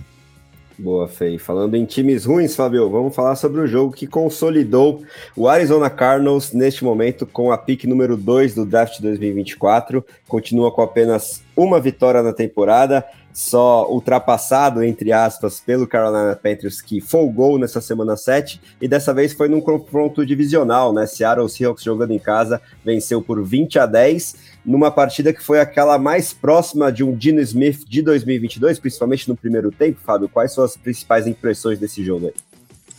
Eu já ia discordar de você na, na, na largada, né? Porque lançou uma interceptação é, bem desnecessária ali no, no na, na, beira da end zone, mas pelo menos no primeiro tempo aí eu vou concordar com você sim. Eu acho que, que esse time do Seattle Seahawks, ele, ele vai ser um time que vai sempre brigar. Ele tem a cara do, do, do seu treinador, né? Assim como eu falei dos Steelers, né? É, eles vão dar um jeito de vencer. E, e, os Seahawks, eles vão lutar até o final nem sempre eles dão um jeito de vencer, mas eles realmente vão lutar até o final. E, e aqui a gente está falando de um jogo de divisão, né? Eu falo, eu, acho que todo ano, toda semana praticamente eu falo aqui no podcast, jogos de divisão aproximam times que deveriam ser mais distantes. Né? Você viu, o, o, Kansas City Chiefs venceu o Broncos, eu acho que por 11 pontos, não, 8 pontos, não sei, mas por uma diferença que não deveria acontecer, né? Em tese, os Chiefs são muito, muito, muito mais superiores do que isso em relação à, à, à equipe do Colorado, né? E aqui não, não é tão diferente, né? O Seattle Seahawks é um, um time melhor, apesar desse Arizona Cardinals é, ter sinais de que um trabalho está sendo desenvolvido né? Um novo head coach, uma nova filosofia, um novo, um novo general manager que fez um trabalho bem legal lá no, lá no draft, né? Então é, é, um, é um ponto bem interessante para a gente já começar a, a, analisar o trabalho de Arizona. Porque no campo não vai vir esse ano, mas em breve pode vir. Inclusive o Kyler Murray já começa a dar sinais que pode jogar essa temporada. É, mas sobre o jogo em si, a gente viu o GSN, né, o, o, wide receiver é, bastante dinâmico que veio de Ohio State, é, abriu o placar recebendo um passe é, no meio do campo. É, eu acho que é justamente isso que se espera dele, né, no momento que você não tem o DK Metcalf, que estava fora por conta de uma lesão, é, tem que aparecer o calor de primeira rodada, e ele fez isso muito bem nesse, na, na, na abertura do placar. É, os Cardinals eles conseguiram uh, diminuir e depois eles conseguiram logo virar na abertura do segundo quarto com um TD terrestre do Dobbs, né? O Dobbs ele consegue é, ver que realmente a marcação está encaixada ele corre para para lateral e, e entra na endzone, TD de acho quase 30 jardas, assim, então foi, foi realmente uma jogada muito bonita por parte dele, só que a defesa não conseguiu segurar, né, no drive seguinte, é, o Dino Smith, e aí sim a gente pode botar, o, o, isso ele poderia buscar isso e botar nos highlights 2022 até, ele lança um passe muito, muito, muito bom, que só, só não é melhor que a recepção que o que o Bobo faz, né? Faz uma recepção que inicialmente, inclusive, a arbitragem ela dá como uh, passe incompleto, o Seattle desafia e, e na revisão é marcado o touchdown para a equipe de, uh, de Washington, né? Estado de Washington, no caso. É, então, assim, a gente vê que realmente estava uma briga muito grande, né? O Arizona teve mais uma aposta na primeira etapa que acabou uh, virando um turnover on downs e, e os times vão para o intervalo num 14 a 10 para Seattle, é, que poderia ser mais, sim, se o quarterback estava jogando bem, mas realmente do outro lado tinha uma equipe que estava muito disposta a causar um, um, um, upset dentro da divisão ali. Né? Os, os Seahawks eles passam a, a ter um pouquinho mais de, de domínio de jogo, mas aí no segundo tempo a displicência do, do, do, da equipe de Seattle ela, ela acaba sendo punida. Primeiro vem essa interceptação que eu tinha comentado, né? O, o, os, os Cardinals eles conseguem pegar a bola na linha de uma jarda. Né? Então realmente estava muito próximo de um, de um touchdown por parte do, uh, do Seahawks, mas uh, acaba não, não, dando muito certo. E na, outra, na passe de bola seguinte, o Dino Smith ele acaba sofrendo um fumble. Então, assim, são dois turnovers uh, seguidos. Isso contra uma equipe é, que, que estaria disputando, perdendo por uma posse de bola, isso poderia realmente ser fatal. É, mas aí tem um pequeno errinho que os Cardinals também cometem, né? É, quando eles vão chutar um field goal para diminuir a distância, a, o holder ele acaba posicionando a bola de uma maneira da maneira invertida, né? A costura da bola ela tem que ficar virada para a end zone. Ela não pode ficar uh, uh, direcionada para o local onde vai ser o, o contato do, do kicker com a bola e o holder ele acaba virando a costura pro kicker, ele bate a bola sai torta e acaba errando o field goal, isso impede o, os Cardinals de diminuir o placar, e aí o, o, o Seattle Seahawks ele joga um pouquinho mais com segurança, anota mais o field goal e acaba o jogo basicamente nisso. É, são dois times que querem coisas muito distintas nesse ano, né, o, enquanto o Seattle Seahawks claramente é, ele quer incomodar o, o o San Francisco 49ers, apesar de eu achar que realmente não, não vai ter como no, numa maratona, né? Se fosse um tiro curto, talvez, mas uma maratona, como é uma temporada regular, acho que não consegue. É, o Seattle Seahawks ele se posiciona muito bem para ser um desses grandes um, um, desses grandes desafiantes de wild card. Talvez eles e, e Dallas Cowboys sejam os maiores desafiantes que a gente vai ver lá em janeiro saindo dessa posição de, de wild card. E os Cardinals, bom, os Cardinals eles têm que remontar muita coisa, apesar de, de ser justamente o que eu trouxe. Né? O time tem. É, o, teve o retorno do Buda Baker, mas assim, são, são muitas peças faltantes para essa equipe, é, principalmente seu quarterback. Mas tem um, um horizonte bem interessante ali de, de escolhas de draft, de uma montagem de elenco que deve acontecer e a gente vê uns sinais de trabalho, tanto no lado do ataque quanto na defesa, de algumas coisas interessantes acontecendo, né? Então, agora acho que para o Arizona Cardinals o que resta a eles é, é, secar o Houston Texans, né? Porque a escolha do, dos Texans vai, vai ficar para Arizona. Uh, no, no próximo draft, né? o que é uma coisa difícil que o CJ Stroud vem jogando muito bem. Né? Então vamos ver o, o, o restante da temporada é, para essas duas equipes. Como eu falei, acho que elas vão buscar coisas bem distintas. Vão, elas, o, os Cardinals eles vão tentar encontrar talentos jovens e talvez eles vendam algum jogador mais experiente agora nessa semana de deadline.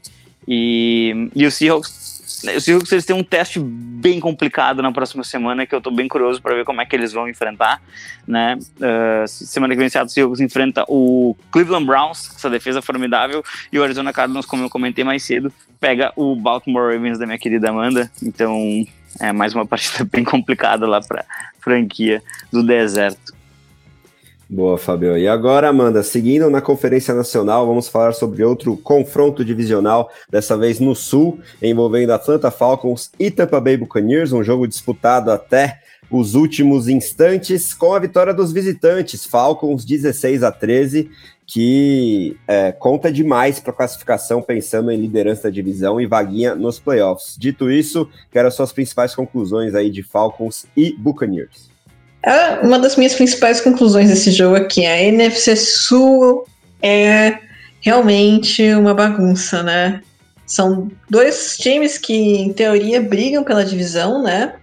E eles apresentaram muito pouco, né? Então, acho que até Baker Mayfield tem condição de render um pouquinho mais nesse ataque do, dos Bucks. O, o ataque dos Bucks tem peças interessantes, tem uma defesa também forte, com uns nomes legais, só que hum, não está conseguindo produzir e não conseguiu ganhar de um rival divisional. Lá dos Falcons, assim, por que, que não utilizar o Bijan Robinson? Ah, depois do, jogo ele falou que ele estava com uma dor de cabeça horrível, que ele estava explodindo de dor de cabeça. Por que, que não coloca no, no injury report? Por que, que não avisa para a imprensa? Olha, o jogador tá, ficou doente em cima, em cima da hora e tal. Avisa para quem joga fantasy também. Porque... Avisa, né, cara? Não, porque você começa a criar trocentas especulações nesse sentido de que há alguma coisa nos bastidores rolando porque o Bijan Robinson não está selecionado. E essa desconfiança não vem só por conta do, da utilização do Bijan Robinson. A gente vê isso também com, com Kyle Pitts e com o Drake London. Então, sério, Arthur Smith, o que que tá rolando aí? Por que, que você não coloca a bola nas mãos das suas principais peças? Por que, que você deixa o Desmond Reader se virar lançando a bola, sendo que claramente não é a dele? Pode até que se, pode, pode até se desenvolver como quarterback, mas no momento não é a do Desmond Reader. Não é, a gente sabe disso os Falcons venceram essa partida, mas hum, não foi por causa do braço do Desmond Reader, tá? Mas começando na jogo assim, a tete a tete, o, os Falcons eles, eles abriram o placar, sim, com o Desmond Reader, mas pelo chão, em um scramble. Isso é uma coisa que ele faz super bem. Acho que ninguém discute a habilidade do Reader no jogo terrestre. O que a gente coloca aqui em discussão em especulação é se ele consegue se, se tornar um bom quarterback de NFL lançando, né? Porque você não sobrevive na né, NFL atualmente só correndo com a bola. É uma liga de jogo aéreo. E se o Desmond Reader não desenvolver essa capacidade, ou melhor, aprimorar essa capacidade, não vai render como quarterback dos Falcons, porque em algum momento ele vai ser exigido para que lancem a bola. Isso se tratando de playoffs, né? Porque os Falcons podem muito bem levar essa divisão. E, e aí também podem se pegar uma pedreira na, nos playoffs, na, na partida, no round de wildcard. Pode vir o Seattle Seahawks, pode vir um Dallas Cowboys. Então, são times que podem não ser as principais forças de suas divisões, mas que no momento são mais fortes do que os Falcons nesse momento, e o Reader vai precisar lançar a bola, não apenas correr com a bola. Enfim, falando em lançar com a bola, na, na partida, o Baker Mayfield empatou o jogo com um belo passe para touchdown do Mike Evans. Foi realmente um passe bem bonito do, do Baker Mayfield com um belo toque em profundidade. Depois os times trocaram field goals para deixar o placar 10 a 10. E aí aconteceu um dos problemas crônicos do Atlanta Falcons nessa temporada, que é a efetividade e turnovers na red zone. Os Falcons eles chegam na red zone, só que o, o Reader sofre um strip sack. Então a bola foi recuperada pelos Bucks. Fim de primeiro tempo. Perderam uma chance ali de pelo menos chutar um field goal para deixar 13 a 10 ou, ou realmente conseguir mais um touchdown para deixar 17 a 10. E isso, esse tipo de situação de falta de efetividade na red zone e de turnovers na red zone tem atormentado bastante o Atlanta nessa temporada, com algumas chamadas bem questionáveis, tá? Então, isso vai acontecer de novo, tá? Calma aí.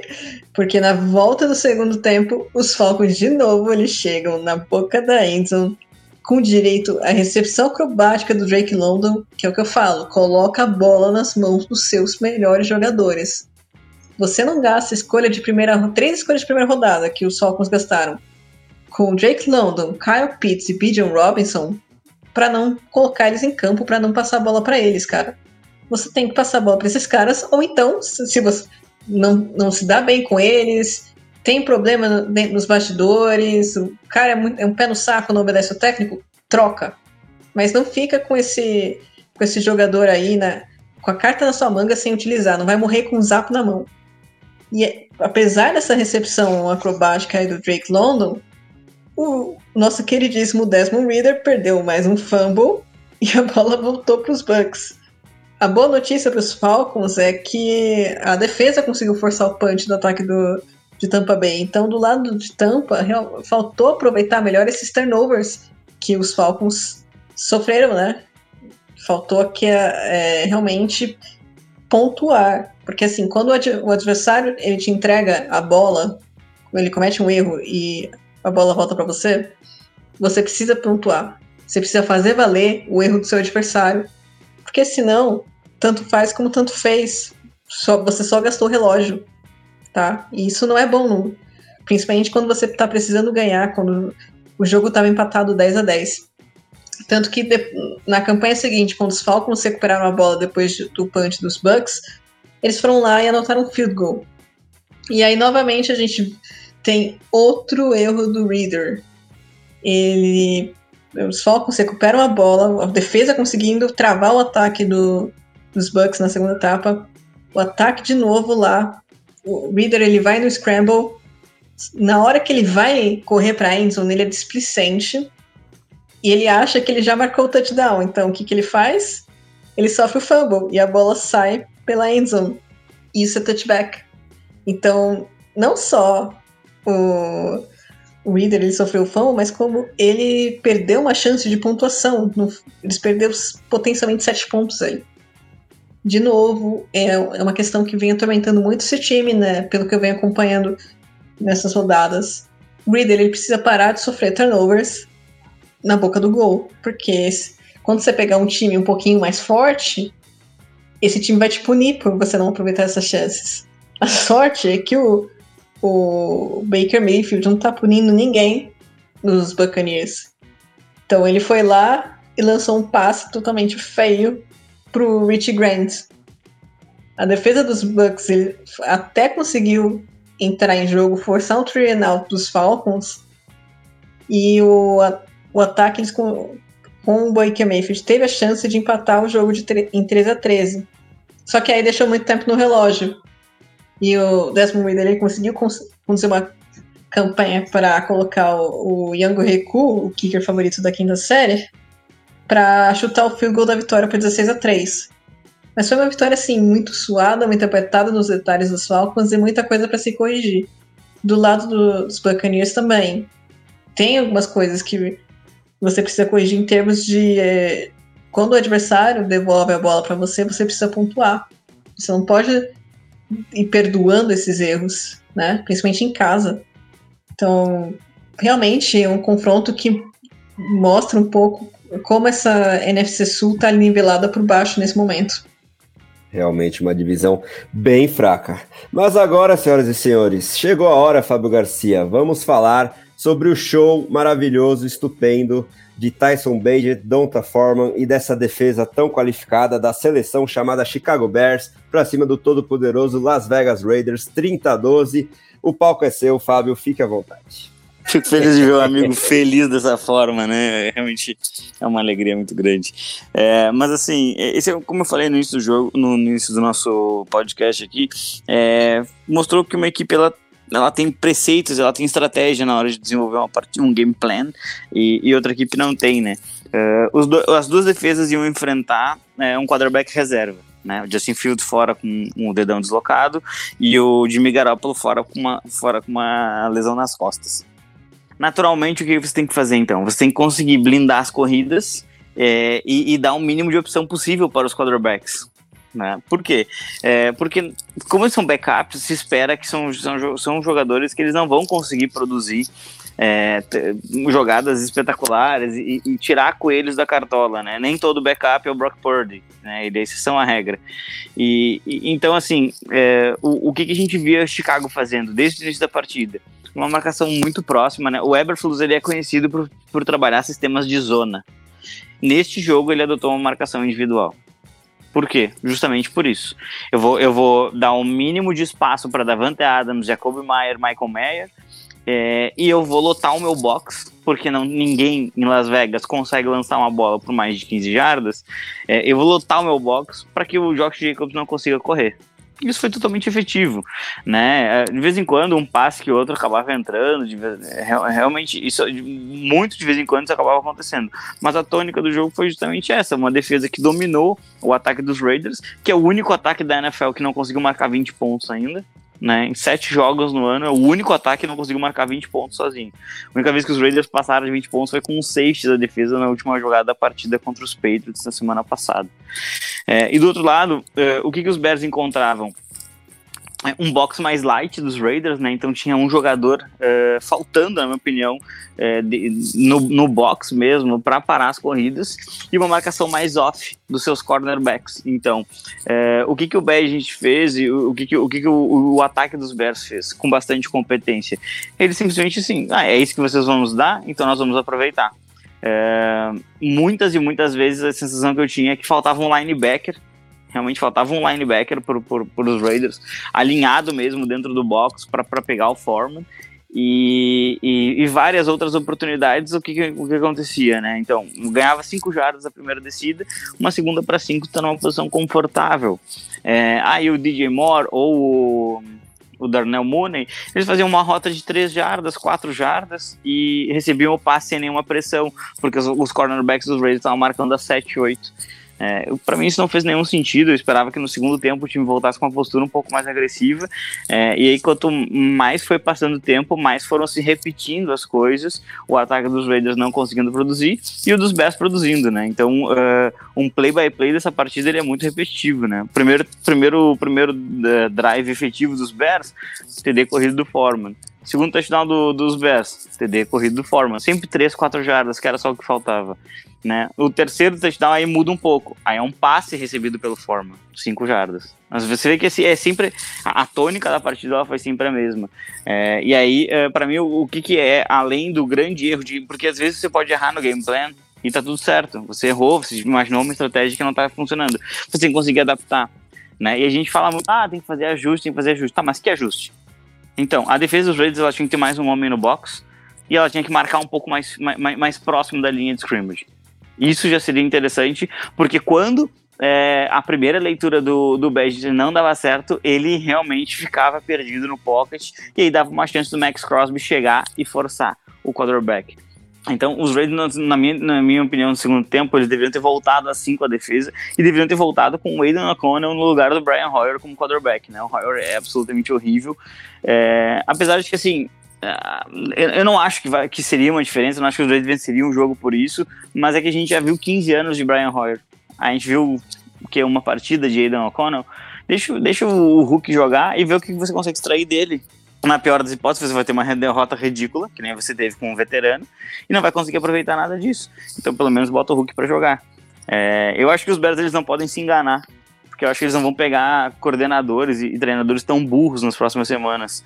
É, mas é uma vitória que é uma vitória muito boa para você ganhar dentro de casa, diante da sua torcida, com um quarterback que é, ele, ele começou o jogo nervoso, teve um train out, mas depois ele conseguiu até converter algumas descidas com as pernas, chamava a torcida, então deu, deu para ver que ele, ele começou a sentir aquele clima positivo e, e, é aquilo, né? Querendo ou não, na NFC, se você emendar duas, três vitórias, você começa a sonhar com playoffs. Você estava pensando em Caleb Williams, daqui a pouco você está pensando em playoffs. É, a distância é muito curta ainda. A gente está numa fase da liga em que é possível você ter um sprint de três vitórias e isso mudar completamente o seu ano.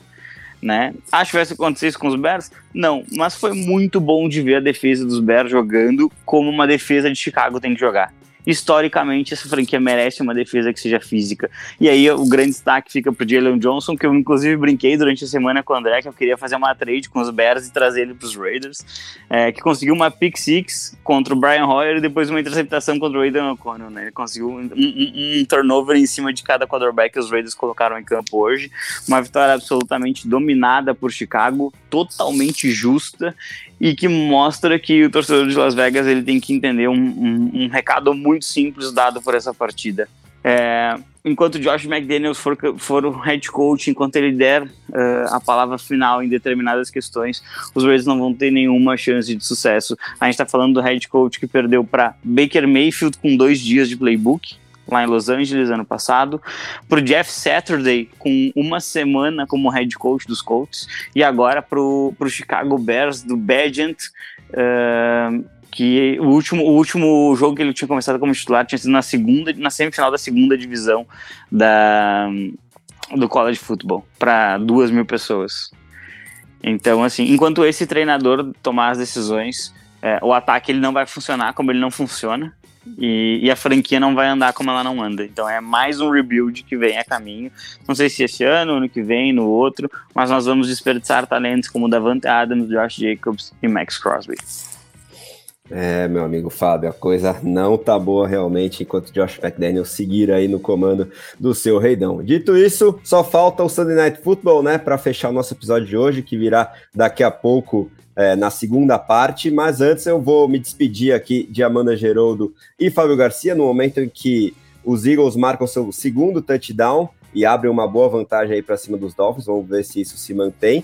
E aí vou pedir primeiro de Fábio, depois de Amanda, é, seus destaques finais, quem sabe com as expectativas para esse Monday Night Football que envolve San Francisco 49ers e Minnesota Vikings. Muito obrigado à dupla, daqui a pouco voltamos eu e Fernando Ferreira com o Sunday Night.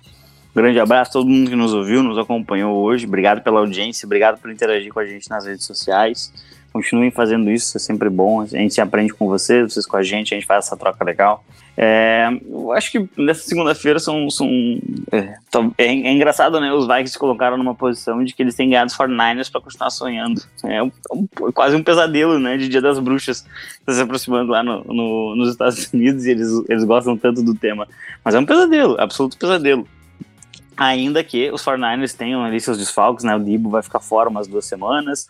O, o Christian McCaffrey vai jogar, mas não sabe exatamente como é que tá, né? Então, uh, e, e, além de tudo, os 49ers têm que tirar aquele gosto de sangue, né? De ter perdido pro, pro Cleveland Browns da forma como perderam na última rodada. É, é, é, é aquele típico jogo em que os 49ers vão se olhar e vão dizer: é, os Vikings não têm culpa dos nossos problemas, né? Mas é neles que a gente vai ter que descontar.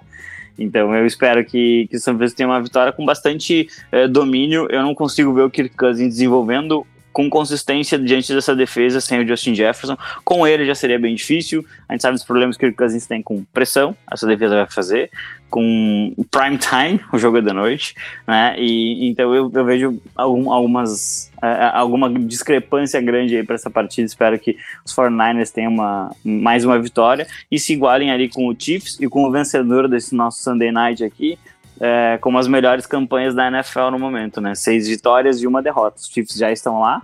Vai, teremos ainda o vencedor do Sunday Night e o 49ers buscando esse mesmo recorde. Bom, aqui do meu lado, só agradecer também mais uma vez pra, pela participação dos ouvintes nesse podcast. É, um abraço pro, pro André, pro Fê e pro Fábio. E os dias melhores virão, tá, Fábio? E... Não virão, faz 20 anos já, não virão. não pode ficar pior, não tem como.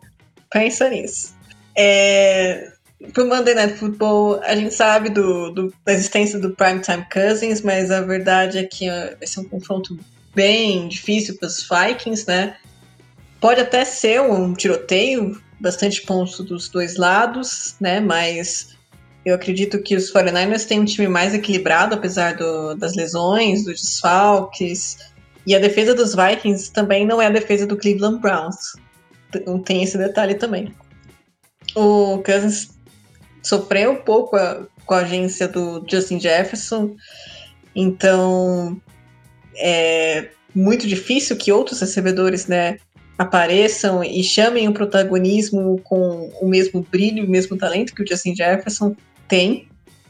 Isso com certeza será um fator, ainda mais porque é, o pass rush do, dos 49ers é muito bom.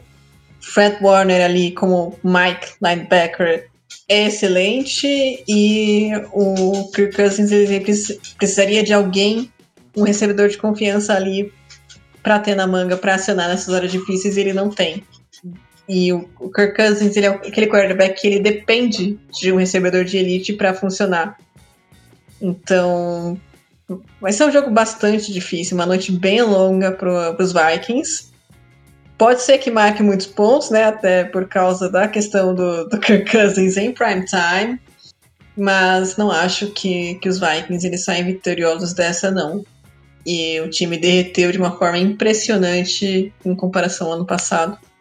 Os 49ers, é, vamos ver como é que esse ataque vai se desenvolver, né?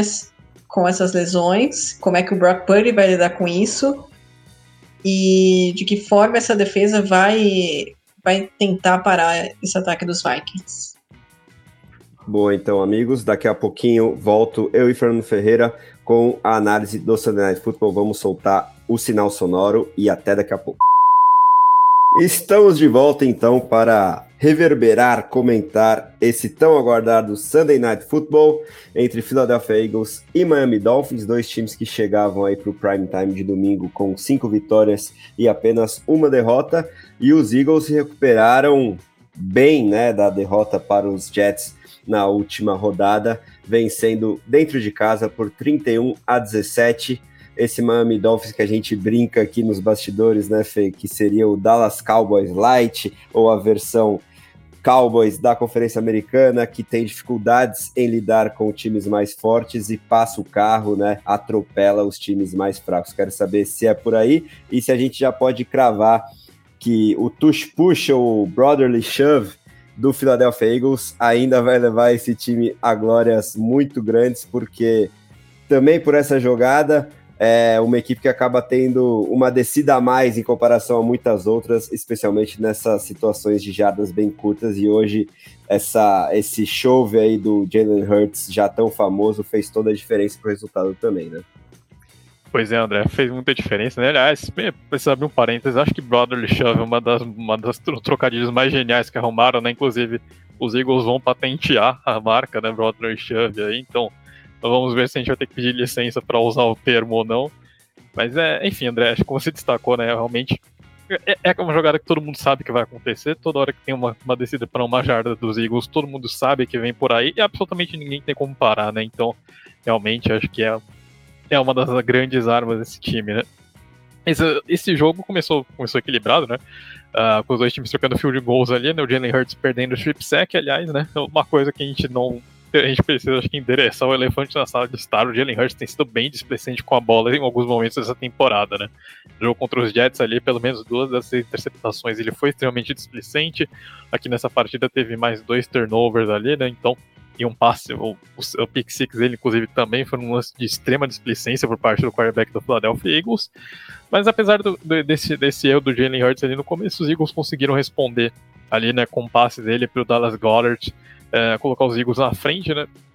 No primeiro tempo, bastante tranquilo, relativamente controlado do Philadelphia Eagles. Né? Depois, o próprio Jalen Hurts anotou um touchdown ali, no, já no Brawler Shove, né, no primeiro tempo. E os Dolphins conseguiram diminuir com o, o Totango Vailoa acertando um passe para o Tariq Hill completamente livre ali, né? Ah, o primeiro tempo terminou com essa vantagem dos Eagles aí no segundo tempo, né, depois do, uh, do Miami Dolphins sofreu um turnover on down, né, uma jogada polêmica ali que teve um face mask no Cedric Wilson. Uh, um pouquinho antes, né, teve drop do Tyreek Hill ali, um drop bastante, bastante curioso ali, né, que o Tyreek Hill acabou perdendo a bola, chutou, foi tentar recuperar na endzone, no fim das contas acabou sendo um passe incompleto. Mas aí logo no lance seguinte, o Jalen Hurts lança uma pick six absolutamente horrorosa ali, né, que, uh, e, e, que permite que os Dolphins empatem a partida. E logo em seguida, né, André, como você disse, os Eagles, uh, o Jalen Hurts resetou o lado mental dele ali, voltou pro jogo, conseguiu conectar um, conduzir um drive praticamente perfeito ali para conectar com o AJ Brown e colocar os Eagles novamente em vantagem. E aí foi a vez do Tua devolver a gentileza, né? Depois do, uh, dos Dolphins conseguirem chegar ali né, na, pertinho da red zone, né? Lance, um lance antes da, da, interceptação dele tem uma, um outro snap errado do Ian Eichenberg, né? E acho que esse é um outro ponto que vale a pena a gente tocar. Mas enfim, o Tua corrige um, um snap errado do Ian Eichenberg, consegue colocar os Dolphins em uma posição boa para tentar uma conversão. Uh, e no fim ali o Tua, acho que descobre novamente que ele não. que ele realmente ele esbarra em muitas limitações ali, né? Ele tenta forçar uma bola numa cobertura dupla ali pro. Uh, acho que foi pro Jalen Waddle, se não me engano, ele acaba sendo interceptado pelo Darius Slay. E é um problema recorrente do Tua, né? É, essas, essas bolas que ele não consegue vencer a defesa com o braço, né? Então, esse mais uma vez, esse jogo teve um exemplo disso, né? O Tua tentou forçar uma bola numa janela que ele não tem, não tem braço para acertar e acabou sendo punido ali, né? Então, esse acho que é um ponto que a gente sempre toca, né? Miami Dolphins não pode contar com seu quarterback para vencer jogos, né? Ele precisa que os wide receivers tenham 1.500 jardas de separação, ele precisa que o time conquiste muitas jardas após a recepção, mas sempre que o Tua é desafiado a vencer as defesas adversárias, acaba acontecendo isso, né? Acaba acontecendo erros, turnovers, e hoje foi mais um caso disso, né? Ele mata um drive na red zone, e aí o time é punido, né? É punido num lance que num drive poderia ter sido um train out do Philadelphia Eagles, né? Mas aí os Eagles que uma quarta para um e quarta para um a gente já sabe o que vem, né? Os Eagles fazem um Broadway shove absolutamente perfeito uh, e logo em seguida o, o Jalen Hurts acerta um passe primoroso pro, pro AJ Brown, né? Encarando o pass rush ali, sabendo que ia tomar um hit, mas acertando uma jogada, né, André? Acho que vou puxar um, um comentário que a Amanda fez na primeira metade do, do podcast, né? É acreditar nos seus jogadores, né? wide receivers sempre falam que quarterbacks precisam acreditar neles, precisam acreditar que eles vão vencer as jogadas, e foi o que o AJ Brown fez ali, né? Ele simplesmente é, ganha de uma marcação dupla ali, o Jalen Hurts coloca a bola no lugar, é, coloca a bola na mão do AJ Brown, o AJ Brown simplesmente completa a jogada, né? Então, às vezes acho que uh, você também precisa acreditar na capacidade dos seus jogadores fazerem, de criarem, uh, de criarem lances como esse, foi que os Eagles foram recompensados por essa agressividade, né? Então aí o time coloca a bola já na, é, já na boca da endzone, o Kenneth Gainwell faz um malabarismo ali para conseguir entrar, coloca o, basicamente coloca, dá números finais à partida, né? Os Dolphins têm que arriscar uma quarta para 10 no próprio território, que obviamente dá totalmente errado ali. E aí os Eagles simplesmente gastam o restante do cronômetro, né? Mas André, acho que dos Eagles só preocupa um pouquinho de fato essa displicência do Jalen Hurts, né? Que é um, do, um dos líderes de turnovers da NFL.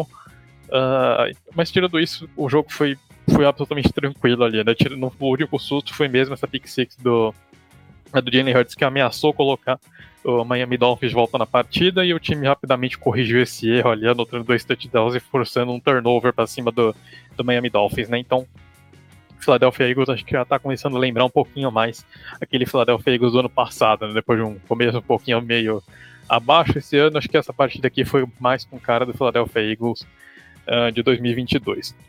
E do Miami Dolphins, acho que preocupa o time não, de fato não conseguir ganhar de adversários que teoricamente estão ali no mesmo nível. Uh, já tivemos esse exemplo contra o Buffalo Bills, já tivemos esse exemplo agora contra o Philadelphia Eagles, né?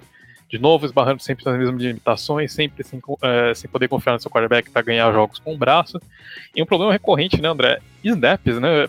Normalmente, acho que Snap segue aquela, aquela lógica que a galera do, do futebol da bola redonda aplica pro árbitro, né? Se você não tá falando o nome do árbitro, é sinal que ele tá fazendo um bom trabalho, né?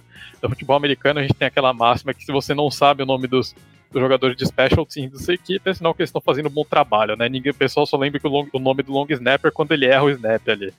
E normalmente snap é uma coisa que a gente não discute, porque é uma, é uma parte do jogo que a gente assume que os, que enfim, a, maior, a grande maioria consegue acertar de olhos fechados, né? Mas o, o Liam Eichenberg e o Tua Tagovailoa vem batendo cabeça nisso e não é de hoje, né? Ou snap baixo do, do Eichenberg ou é um snap que o Tua não consegue segurar e se atrapalha, mas snaps tem sido um problema para o Miami Dolphins aqui, né? então uma coisinha que o time também vai ter que trabalhar é, ali para resolver, né? Acho que uma equipe que tem pretensão de chegar longe na temporada não pode errar um, um conceito tão básico do jogo quanto um snap, né?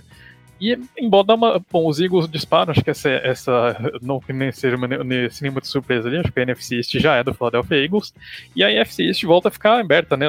É, é engraçado como em, em, questão de horas o Buffalo Bills passou a, de não a depender de outros resultados para voltar a depender apenas de si, né? Então, novamente, essa conferência, essa divisão fica bem aberta ali. E o Miami Dolphins perdeu uma chance interessante ali de tentar abrir espaço uh, tentar abrir vantagem dentro da sua divisão ali, né? Que volta a ficar bem embolada. Pois é, né? Bem por aí. E fica o registro também que se a AFC domina em média os confrontos contra a NFC quando você pega o primeiro panteão da Conferência Nacional, que eu acho que está cada vez mais claro que é formado apenas por San Francisco 49ers e Philadelphia Eagles. Eles ainda demonstram muita força e foi o caso aí nesse prime time de domingo, que foi bastante dominante por parte dos Eagles vestindo um throwback, né, um uniforme bem bonito, retrô, e só não foi ainda mais dominante por esses turnovers aí que o Fê muito bem comentou e demonstram que o Jalen Hurts poderia cuidar um pouquinho melhor da bola. Dito isso, Fê, te agradeço demais aí por mais uma aula de futebol americano e peço para você seus destaques finais com as expectativas já tradicionais também para esse, esse Monday Night Football entre São Francisco 49ers e Minnesota Vikings em Minnesota, já com desfalques confirmados do lado dos Niners, do Debo Samuel e do Trent Williams, dois jogadores bem importantes desse ataque, que por outro lado terá sim a presença de Christian McCaffrey, que também era dúvida para esse confronto com ou sem desfalques, o favoritismo aí dos Niners é bem é, vantajoso para cima dos Vikings, que também deixam de contar com seu principal jogador para essa segunda-feira à noite? Pois é, né, André? É, de fato, mesmo com desfalques ali, né, o Dibo a gente já sabia, acho que desde a semana passada que não iria jogar. Uh, o Trent Williams também fora, mesmo assim, uh, o favoritismo é muito grande do San Francisco 49ers, né, os Vikings obviamente nesse começo de temporada bem abaixo, ainda mais sem o Justin Jefferson. Uh, acho que não tem como a gente apostar em outro resultado além de uma vitória relativamente tranquila dos 49ers ali para esquecer a derrota, aquela derrota incômoda por Cleveland na semana passada, na, na, semana retrasada, na semana passada mesmo, aliás, é isso. Uh, do lado dos Vikings, é mais um, é um jogo de prime time, né? Então o inimigo mortal do Kirk Cousins. Vikings podem ser o primeiro time na história da NFL a começar 0-4 em casa também, né? O Denver Broncos escapou disso hoje. Os Vikings de repente podem uh, acho que podem, se não me engano, podem, podem igualar essa marca incômoda aí, né? Então, uh, vamos ver.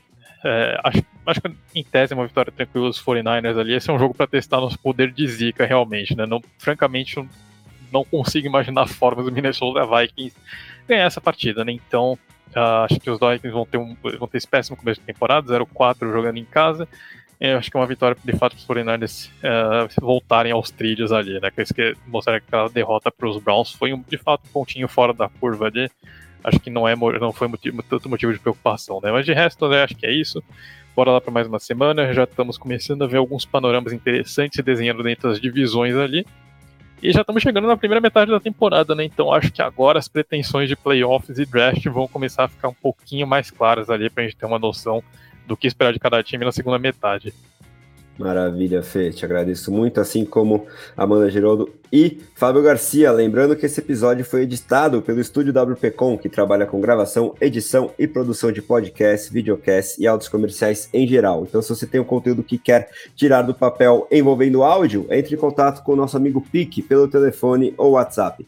DDD 54 99620 5634 ou entra lá no site grupo WPcom com.br barra estúdio, onde você também encontra os links para as aulas de edição de áudio do PIC no YouTube e para o curso que ele oferece, onde você pode aprender diretamente com a fera. Em nome de Amanda Geroldo, Fábio Garcia e Fernando Ferreira, eu sou André Amaral e esse foi o podcast The Playoffs, edição 147, revisando mais um domingo de NFL. Muito obrigado pela audiência, um grande abraço e até a próxima!